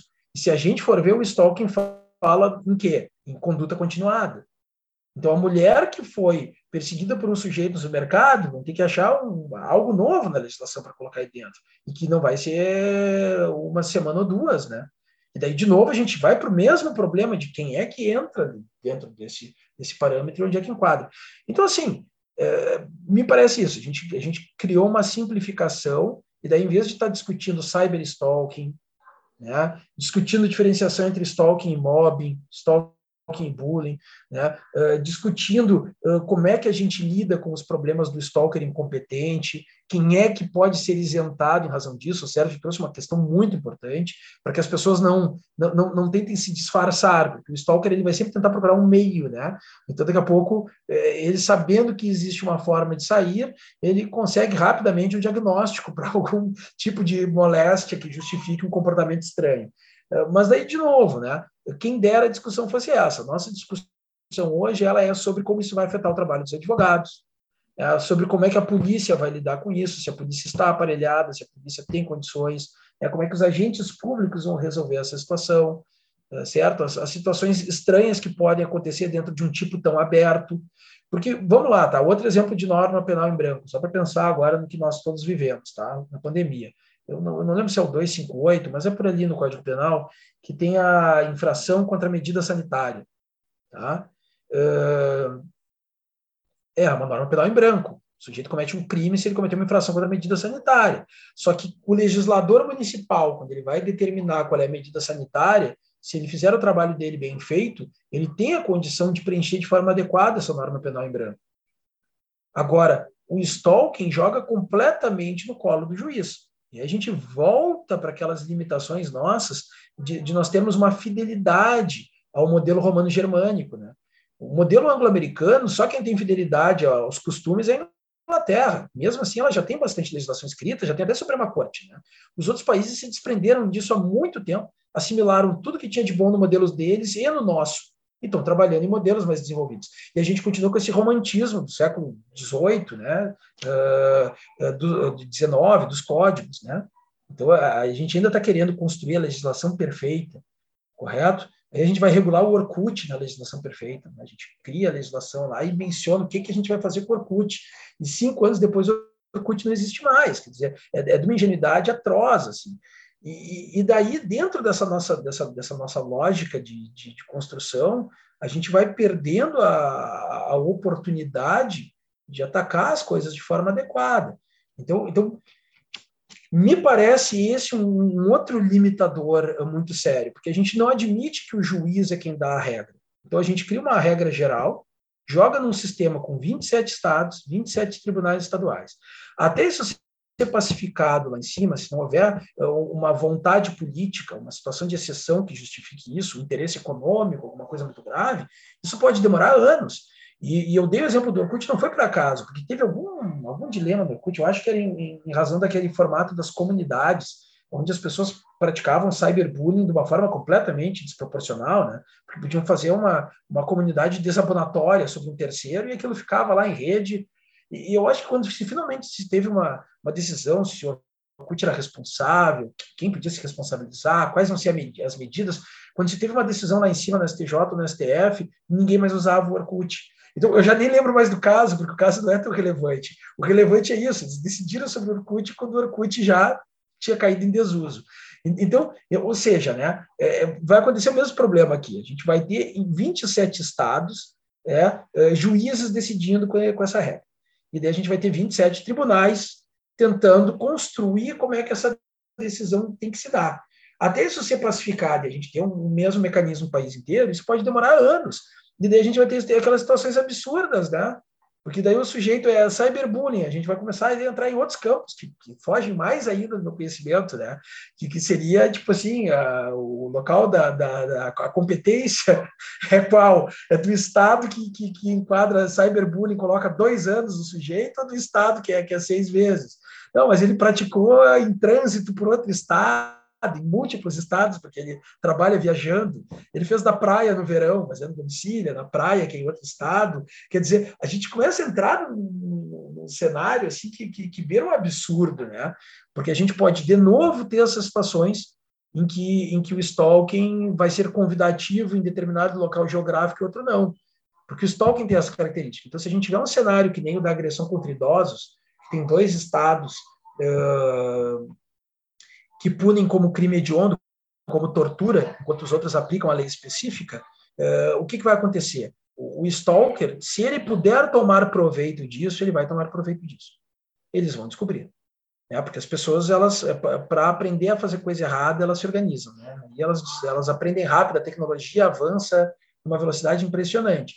Então, esse, esse é um outro desafio, né? Como é que a gente entrega uma lei penal em branco que quem preenche não é o legislador local, ou, ou o legislador naquele momento histórico, né? como é o caso, por exemplo, é, da infração contra a medida sanitária. É, a gente vai ter uma lei penal lá, um, um tipo penal que entrega na mão do juiz um espaço entre o stalking predatório, o stalking de ressentimento e o stalking de uma pessoa incompetente. E dentro disso, como é que ele vai operar? O que, que ele vai trabalhar? Porque, convenhamos, né? vai ter muito espaço para trabalhar. E até onde eu sei, né, se no direito uh, uh, civil isso já nos preocupa, eu, eu fico imaginando o que isso representa dentro do direito penal. Então a gente, a gente acaba, inclusive, indo para outra possibilidade, que daqui a pouco ninguém ser preso. Antes, pelo menos, as pessoas eram presas pelos tipos que existiam. Daqui a pouco a lei é tão insegura que os advogados da área cercam ela de uma forma que ela se torna inaplicável. Porque como tu não tem um critério claro expresso, e tu não tem um ato determinado, tu tem um, um, um componente de múltiplos atos que somados. E, e, e, tem outra questão, de novo, né? como eles não falam uh, do temor justificável, ou seja, eles praticamente esquecem de um fator importantíssimo para o stalking, que é o quê? A, a sensação da pessoa que sofre. Porque vamos lá, o ex-marido que liga de forma inconveniente, ele pode ser recebido por uma mulher assustada, e daí talvez a gente tivesse um crime, por uma mulher chateada, por uma mulher irritada, ou por uma mulher vingativa que atende o telefone e, e fica reduzindo ele a pó, e tem um prazer bizarro naquilo. Ou uma que nem é assim, que tem semanas que ela está assustada, semanas que ela está chateada, e tem semanas que ela está deprimida, né, porque ela quer elogios, e daí ninguém melhor que, que o ex-marido, perseguidor implacável, para ficar dizendo que ela é a única pessoa do mundo, ele não consegue se desvincular dela. E assim por diante. E, e vamos para outros casos né, complexos. Né? Vamos lá. A gente tem um fenômeno recente, por exemplo, que, que, que se dá em certos recortes, porque as mulheres, elas, elas eh, dificilmente são stalkers, e quando elas cometem algum ato de violência, muitas vezes é uh, ao patrimônio, ou seja, elas arrebentam um carro inteiro, elas não atacam a pessoa. Então já começa assim, é, é outro universo praticamente, né? E que se a gente está preocupado só com o ato, ela destruir patrimônio está totalmente desvinculado de uma agressão, né? ou de uma ameaça. Só que no stalking isso vai ficar tendo tudo dentro do mesmo bolo. Quer dizer, a mulher vai lá, quebra um carro, é igual ao sujeito ameaçador. É, e, e, daí a gente tem uma mudança de comportamento que pode, que provavelmente tem muito de construção uh, social aí atrás. Primeiro, porque as mulheres vêm crescendo, o número de, de mulheres que, que perpetram stalking, e talvez isso esteja relacionado com né, a mudança de papel delas dentro da sociedade, etc. Mas, fundamentalmente, uh, ocorrem casos de stalking, de stalking com mais violência uh, em casais de mulheres. E aí a gente vai ter toda uma outra situação. Então, tem, tem poucos estudos sobre isso, mas tinha muito interessante, se não me engano, na Suécia, em que teve uma situação bizarra de agressão a um terceiro. A parceira entendia que um homem estava dando em cima da, da mulher dela, e daí ela pegou ele com um taco de beisebol num beco escuro que é algo assim para a violência feminina completamente fora da curva. Só que daí de novo a gente tem que a gente tem que verificar todo esse cenário, né, de, de por que que isso acontece. Daqui a pouco até por uma construção social dela se colocar no papel que seria um papel masculino dentro da relação, isso foge completamente da minha alçada. Mas o ponto é se a gente está tratando se a gente está tratando de uma lei que não dá o básico, e que eu mesmo não consigo tratar de metade dos temas que são tocados pelo stalking, eu fico imaginando tratar disso. Né? Eu, até eu, vou até devolver essa questão, né? Depois para vocês tra trabalharem em cima disso, porque eu sinceramente, né, não me sinto capacitado para entrar dentro disso, mas eu trago o assunto pelo seguinte: percebam como o tema é complexo para ser reduzido a um artigo, porque a gente tem fenômenos acontecendo acontecendo eh, dentro disso e que precisam ser interpretados, porque, de novo, a gente tem uma disposição ali que é muito abrangente, quase tudo cai dentro dela. E aí a gente vai começar a ter situações muito complexas, porque se a gente está dizendo que um determinado grupo daqui a pouco pode ter um determinado tratamento, e existe um estudo que diz respeito a isso, num país que nem o Brasil, daqui a pouco começa a surgir uma jurisprudência que é absurda em um determinado estado. Era nesse ponto que eu queria chegar. Se essa informação chega até determinada pessoa, ela talvez comece a ter outro olhar quando ela for analisar um caso que envolva um casal de duas mulheres. e aí sim nós vamos ter problemas gravíssimos. Então, eu peço até desculpas pela longa volta, mas a, a ideia é mais ou menos essa. Em vez da gente estar tá discutindo essa sintonia fina que talvez nos falte, a gente está discutindo como é que a gente reconstrói o pouco que havia. Não, Bruno, é, assim, como já tá por, por nós, a gente continuaria aqui debatendo horas e horas e horas do assunto, certo? Mas a aula, a aula magna já foi já teve um belo tempo e, e, conteúdo é o que não faltou, com certeza. Então, assim, uh, já, já direcionando para o final aqui, para o nosso resumo, uh, assim, além dos Beatles, além de Abbey Road, que, que nem vou citar, além, além daquela música clássica do Police, né? Every Breath You Take, que, é, que a letra é fantástica do Stalker. É, cara, assim, para quem. Não, e, ser... Alisson, uh, uh, Alisson, só uma coisa, peraí. Ah. Vocês trouxeram uma, uma referência aí um pouco mais hétero. Eu também quero trazer uma referência mais gay. Não, pode ser. É, claro. É Why You're So Obsessed With Me, da Mariah Carey. Peraí. Sim, fazer aqui sim, também, tem essa. também tem essa grande música da Mariah Carey que fala sobre isso, sobre estoque. Uhum, isso aí. Assim, por se tratar de um tema novo, por se tratar de um, de um tema novo, que agora está ganhando uma dimensão, por motivos certos, errados, ou sei eu qual tipo de, de referência que tem, uh, o que que tu recomenda de obras, assim, de obras, de filmes, de livros, de referência em geral, para a gente colocar na descrição aqui do nosso episódio, para passar para o pessoal que está querendo começar a estudar e não só a perseguir os, a perseguir os outros dentro da sua incompetência. Né? Ai, ai. É, tá, vamos, vamos ver assim é, de cabeça. Né? É, eu, eu até hoje, isso é um, é um pecado, eu admito, até hoje não vi aquela, aquele seriado You, que se eu não me engano é do Netflix. Dizem que a primeira temporada é, é muito bem montada, né? É, o, problema básico que, é que a, a questão do stalking ela sempre envolve uh, uh, os mesmos tipos de situação, né? ou stalking predatório ou stalking conjugal. Aí a gente tem casos clássicos. Né? Um filme clássico do início dos anos 90 que pegou embalo nisso tudo é o Dormindo com o Inimigo, da Julia Roberts. Exatamente o que eu estava pensando. Um clássico da. Clássico. É, e esse filme foi refeito inúmeras vezes, na verdade. Né? Ele foi inúmeras vezes refeito porque várias vezes fizeram esse contexto. A mulher, né, num deles aprendia a lutar, no outro casava com alguém que era um policial, no outro aprendia a atirar, e um belo dia o fantasma do ex-marido muda de identidade, o fantasma do ex-marido reaparece. Né? Então a gente tem, tem vários cenários desses. Mas eu, eu acho que, que uh, talvez a, as coisas mais importantes uh, para serem aprendidas estão nas sutilezas. Então, tem um filme, por exemplo, com o Samuel Jackson, é, que um casal se muda para a casa do lado da dele, ele é um policial, e ele começa a se sentir incomodado com o casal, e o casal começa a se sentir incomodado com ele. Aquele ali é um filme que eu acho bem mais interessante. Porque o, a grande questão do Stalker é justamente a, a sutileza. Se a gente ficar procurando uh, sempre pelo ex-marido uh, rejeitado, né, uh, nós vamos incorrer no erro de reduzir o stalking a, disputas conjugais, e essas disputas conjugais, elas às vezes são muito mais sutis, né? O, o marido pode ser somente chato, ou a ex-esposa, muitas vezes, comete stalking, só como ele não se sente ameaçado fisicamente, ele não reclama para a polícia.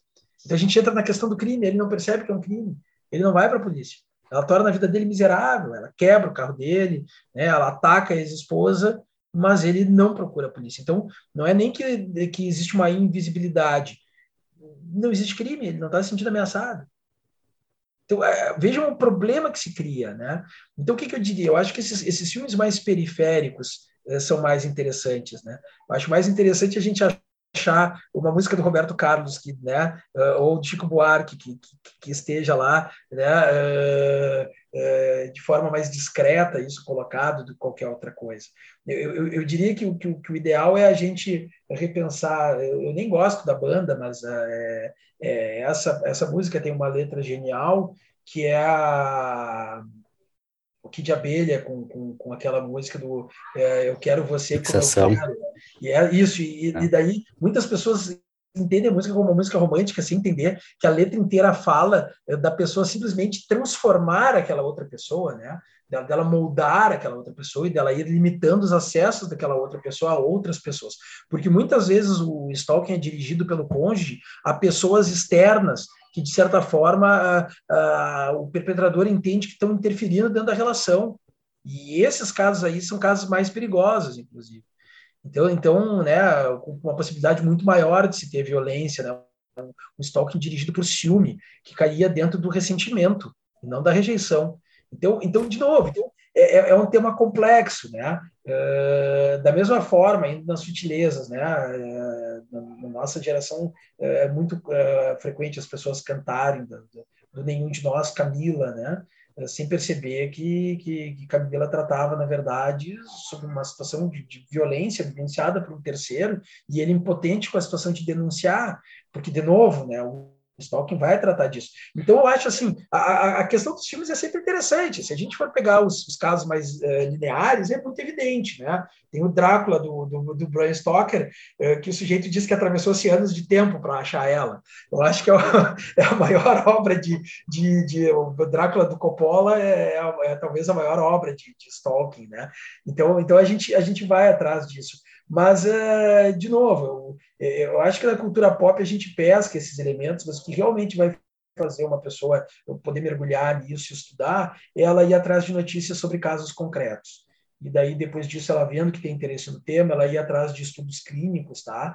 E daí, uh, tendo o professor Paul Millen como ponto de partida, né? É Paul, né? Como se escreve, Millen, M-U-L-L-E-N, é, ele tem assim a, a, a, toda a obra dele é dedicada a isso, então ele tem uma miríade de, de, artigos e ele tem muitos casos descritos por inteiro, né? E ele tem um grande livro que ele escreveu sobre isso que a pessoa acha disponível, não tem em português, mas se a pessoa acessa o inglês ou espanhol, se não me engano ele tem uma tradução para espanhol, a pessoa consegue acessar o livro e no livro ele conta inúmeros casos. E aí sim, aí se torna muito interessante, porque os casos têm essa riqueza. Ele vai trazer casos de exemplo para cada um dos tipos da taxonomia dele, certo? Então, assim, e vai se encontrar muito na literatura americana sobre isso. Uh, mas, de novo, eu acho, eu acho que são nas sutilezas. Agora mesmo vai estrear, acho que no Hulu, aquela série sobre o, o vídeo, né, a sex tape uh, da Pamela Anderson e do Tommy Lee. Uh, e aquilo ali é um caso muito interessante, né? De, de, como, de como uh, no, há casos de stalking que não são lineares, porque a gente tem pessoas que são vigiadas de maneira permanente e, e daquilo que seria um furto uh, começa a surgir dentro da vida delas um, um, um, caso de stalking com um desdobramento absurdo, porque vão expor a intimidade delas para o mundo inteiro para ganhar dinheiro, mas foi algo feito com vigilância, para ser um roubo e depois teve mais vigilância para ver como então assim é, então é, acho que exemplos aí não faltam tá? Mas uh, eu diria isso eu acho que o taxi driver é, apesar de, de, não tratar direto do tema ele é muito importante muito importante porque o taxi driver ele trata do gatilho e daí esse eu acho que é o maior destaque porque quando vai ter situações de violência existe um desequilíbrio com aquela pessoa e existe um gatilho existe algo que dá início à violência mais do que o stalking, não é só o stalking, né? Ele muitas vezes volta, continua acompanhando a vida da pessoa e daí alguma coisa se quebra e daí ele se torna violento.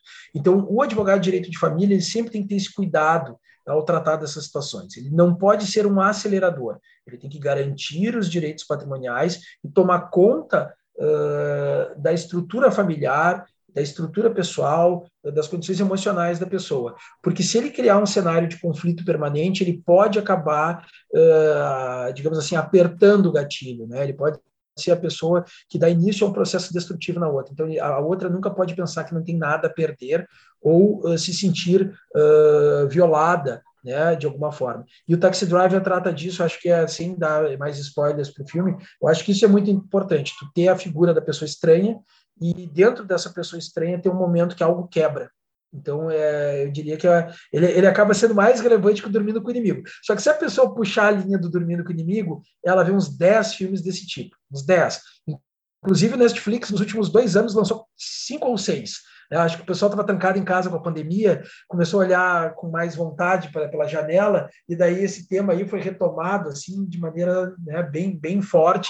Então tem muitos desses assim que envolvem sempre casos de infidelidade. Aí o amante não suporta a ideia da pessoa não desistir da relação para ficar com o amante. E daí a gente encontra em todos os formatos possíveis, né? A gente encontra a relação uh, com o stalker sendo a mulher, o stalker sendo o homem, Uh, casais do mesmo sexo, questões raciais inseridas, questões entre classes sociais. Esses aí do Netflix, a pessoa, se, der, se fizer uma pesquisa fraca no Google, ela encontra dúzia.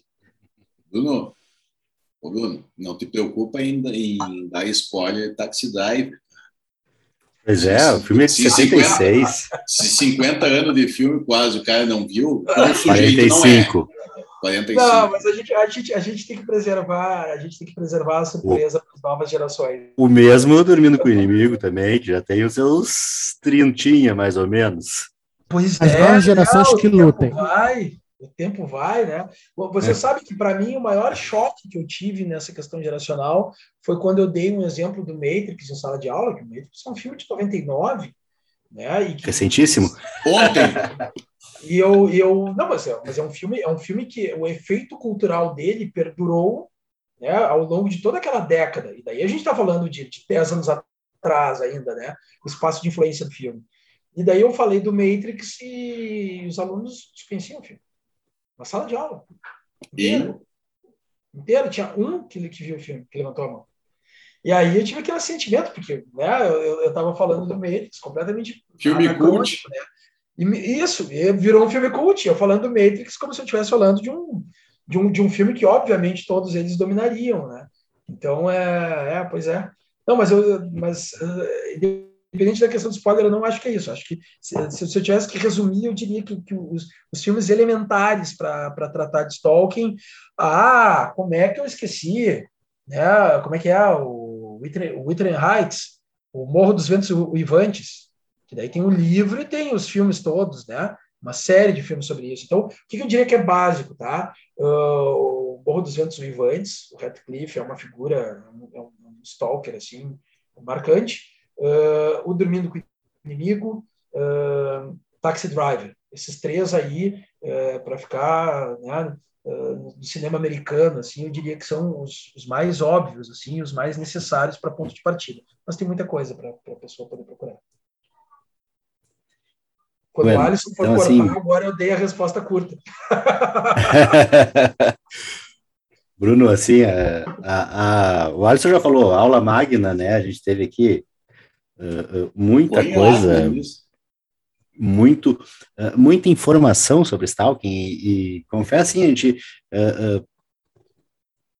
antes, né, sabendo assim, tá, nós vamos falar com o Bruno sobre Stalking, dei a stalkeada ali, olhei o currículo Lattes do Bruno para ver o que que era, né, o que que né, para ter uma ideia e, e- e a gente pensa nessa coisa e, e a ideia sempre da, do stalking, a ideia uh, desse de rede social que a gente vê hoje em dia, né?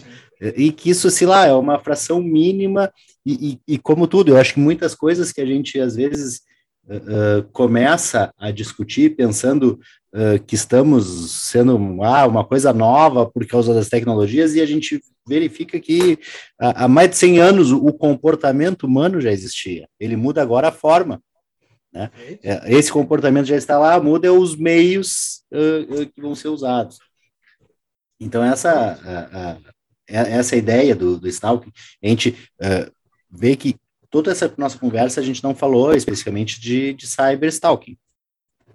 Isso foi, passou ao largo, né? Porque tinha tanta coisa sobre stalking, e a gente tomou aí, o pessoal que está ouvindo vai ver, não sei quanto tempo tem, o Alisson de repente até pode me dizer, mas já temos aí batendo uma hora e meia, acredito, pelo horário que nós estamos, né? Passamos um pouquinho de Com muita coisa.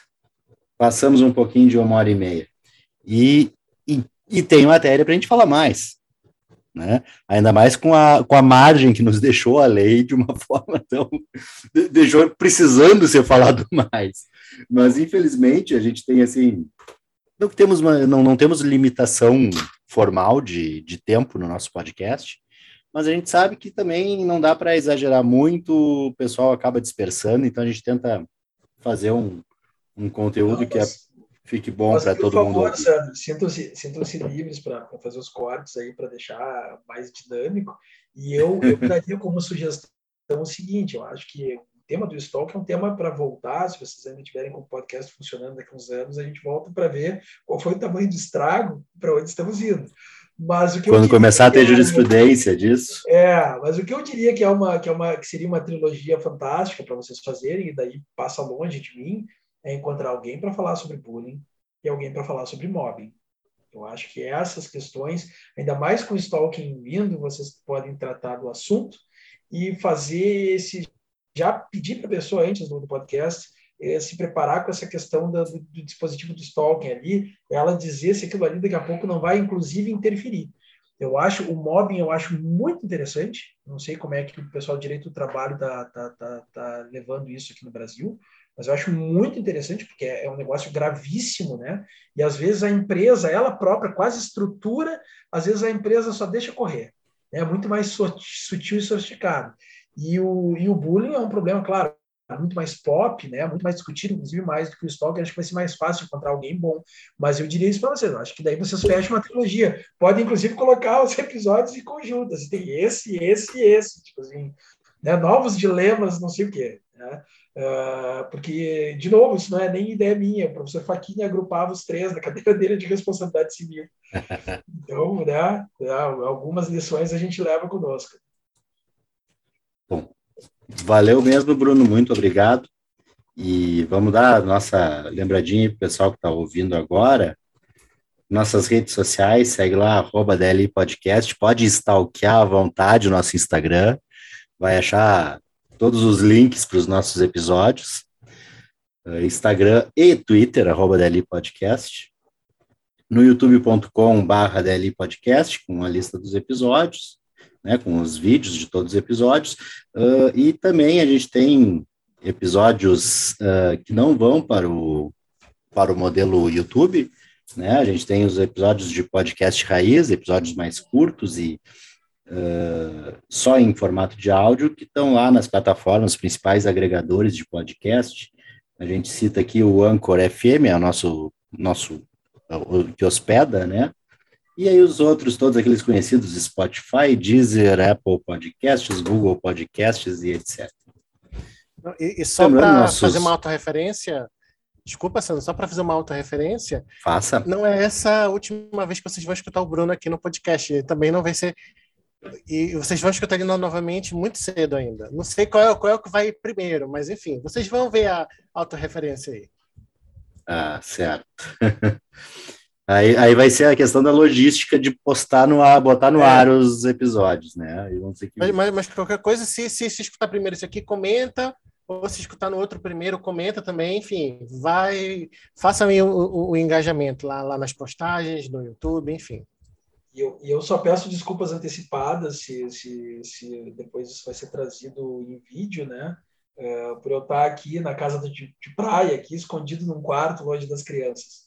Então, só, se eu soubesse que ia ter imagem, eu teria né, é, tido pelo menos o cuidado de deixar o fundo neutro e coisas do tipo. E, e, e botar aquele, aquele painel com, que imita uma estante de livros ali para parecer que é Isso uma pessoa culta. Mesmo. Não, não, não, eu já, eu, já, eu já assimilei, eu faço até as reuniões com, com os clientes, eu faço com a piscina no fundo. Eu estou na praia, é para todo mundo saber que eu, que, não pode, que eu não vou me teletransportar para o escritório se eles precisarem de duas horas, né? Então, é, Estúdio de verão. as coisas bem as claras. Estúdio de verão. E tá, antes, antes de encerrar, tem que lembrar nossos apoios, né? O apoio de Love Cookies, tortas cookies artesanais. Siga lá no Instagram love.cookies. E para Porto Alegre tem possibilidade de fazer o seu pedido, receber uma torta cookie de, de Nutella. Minha, acho que é a minha preferida, é de Nutella. Né? Confere lá, tem, temos até, tem até promoção de fim de ano, se não estou equivocado, vi isso no Instagram. Vou, vou ficar devendo a informação completa, mas olha lá no Instagram que vai ter. Uh, e o nosso apoio cultural da Livraria do Advogado, a maior uh, editora de livros jurídicos do sul do país, também está lá no Instagram, no arroba Livraria do Advogado e no site www.livrariadoadvogado.com.br com todo o catálogo da Livraria do Advogado e mais uh, de outras editoras também. E por fim, lembrando, pessoal, antes que seja tarde, antes que a gente encerre o nosso programa de apadrinhamento, padrim.com.br barra DL Podcast. Acessa lá, dá aquela moral para nós, além daquela moral que vocês dão quando curtem os vídeos, compartilham, comentam, uma moralzinha também com aspectos mais uh, objetivos financeiramente falando. Materiais. Pode ajudar a gente a continuar a produzir o conteúdo que a gente faz aí já. Já estamos no terceiro ano produzindo conteúdo. E se você gosta, aproveita lá, ajuda a gente a não parar com essa nossa produção. Então era isso. Valeu, pessoal. Valeu, Bruno. Muito obrigado. E, pessoal, aproveite daqui uns dias, volta o Bruno, não sei, o Sérgio que fez o spoiler aí, ou o Bruno voltou, ou o Bruno vai antes desse aqui, aí a gente não sabe, mas vai ter duas oportunidades de acompanhar o, o que o Bruno vai falar aqui pra gente. Certo? Valeu, pessoal, até mais. Valeu, e logo mais estaremos aí lançando o nosso manual de evitar stalking. Começar deletando as redes sociais. Exatamente. o Stalking e o Cyberstalking é o nosso manual do Daily Podcast para evitar o stalking. Isso. E eu acho que depois desse episódio É. a gente vai precisar usar o próprio manual, enfim.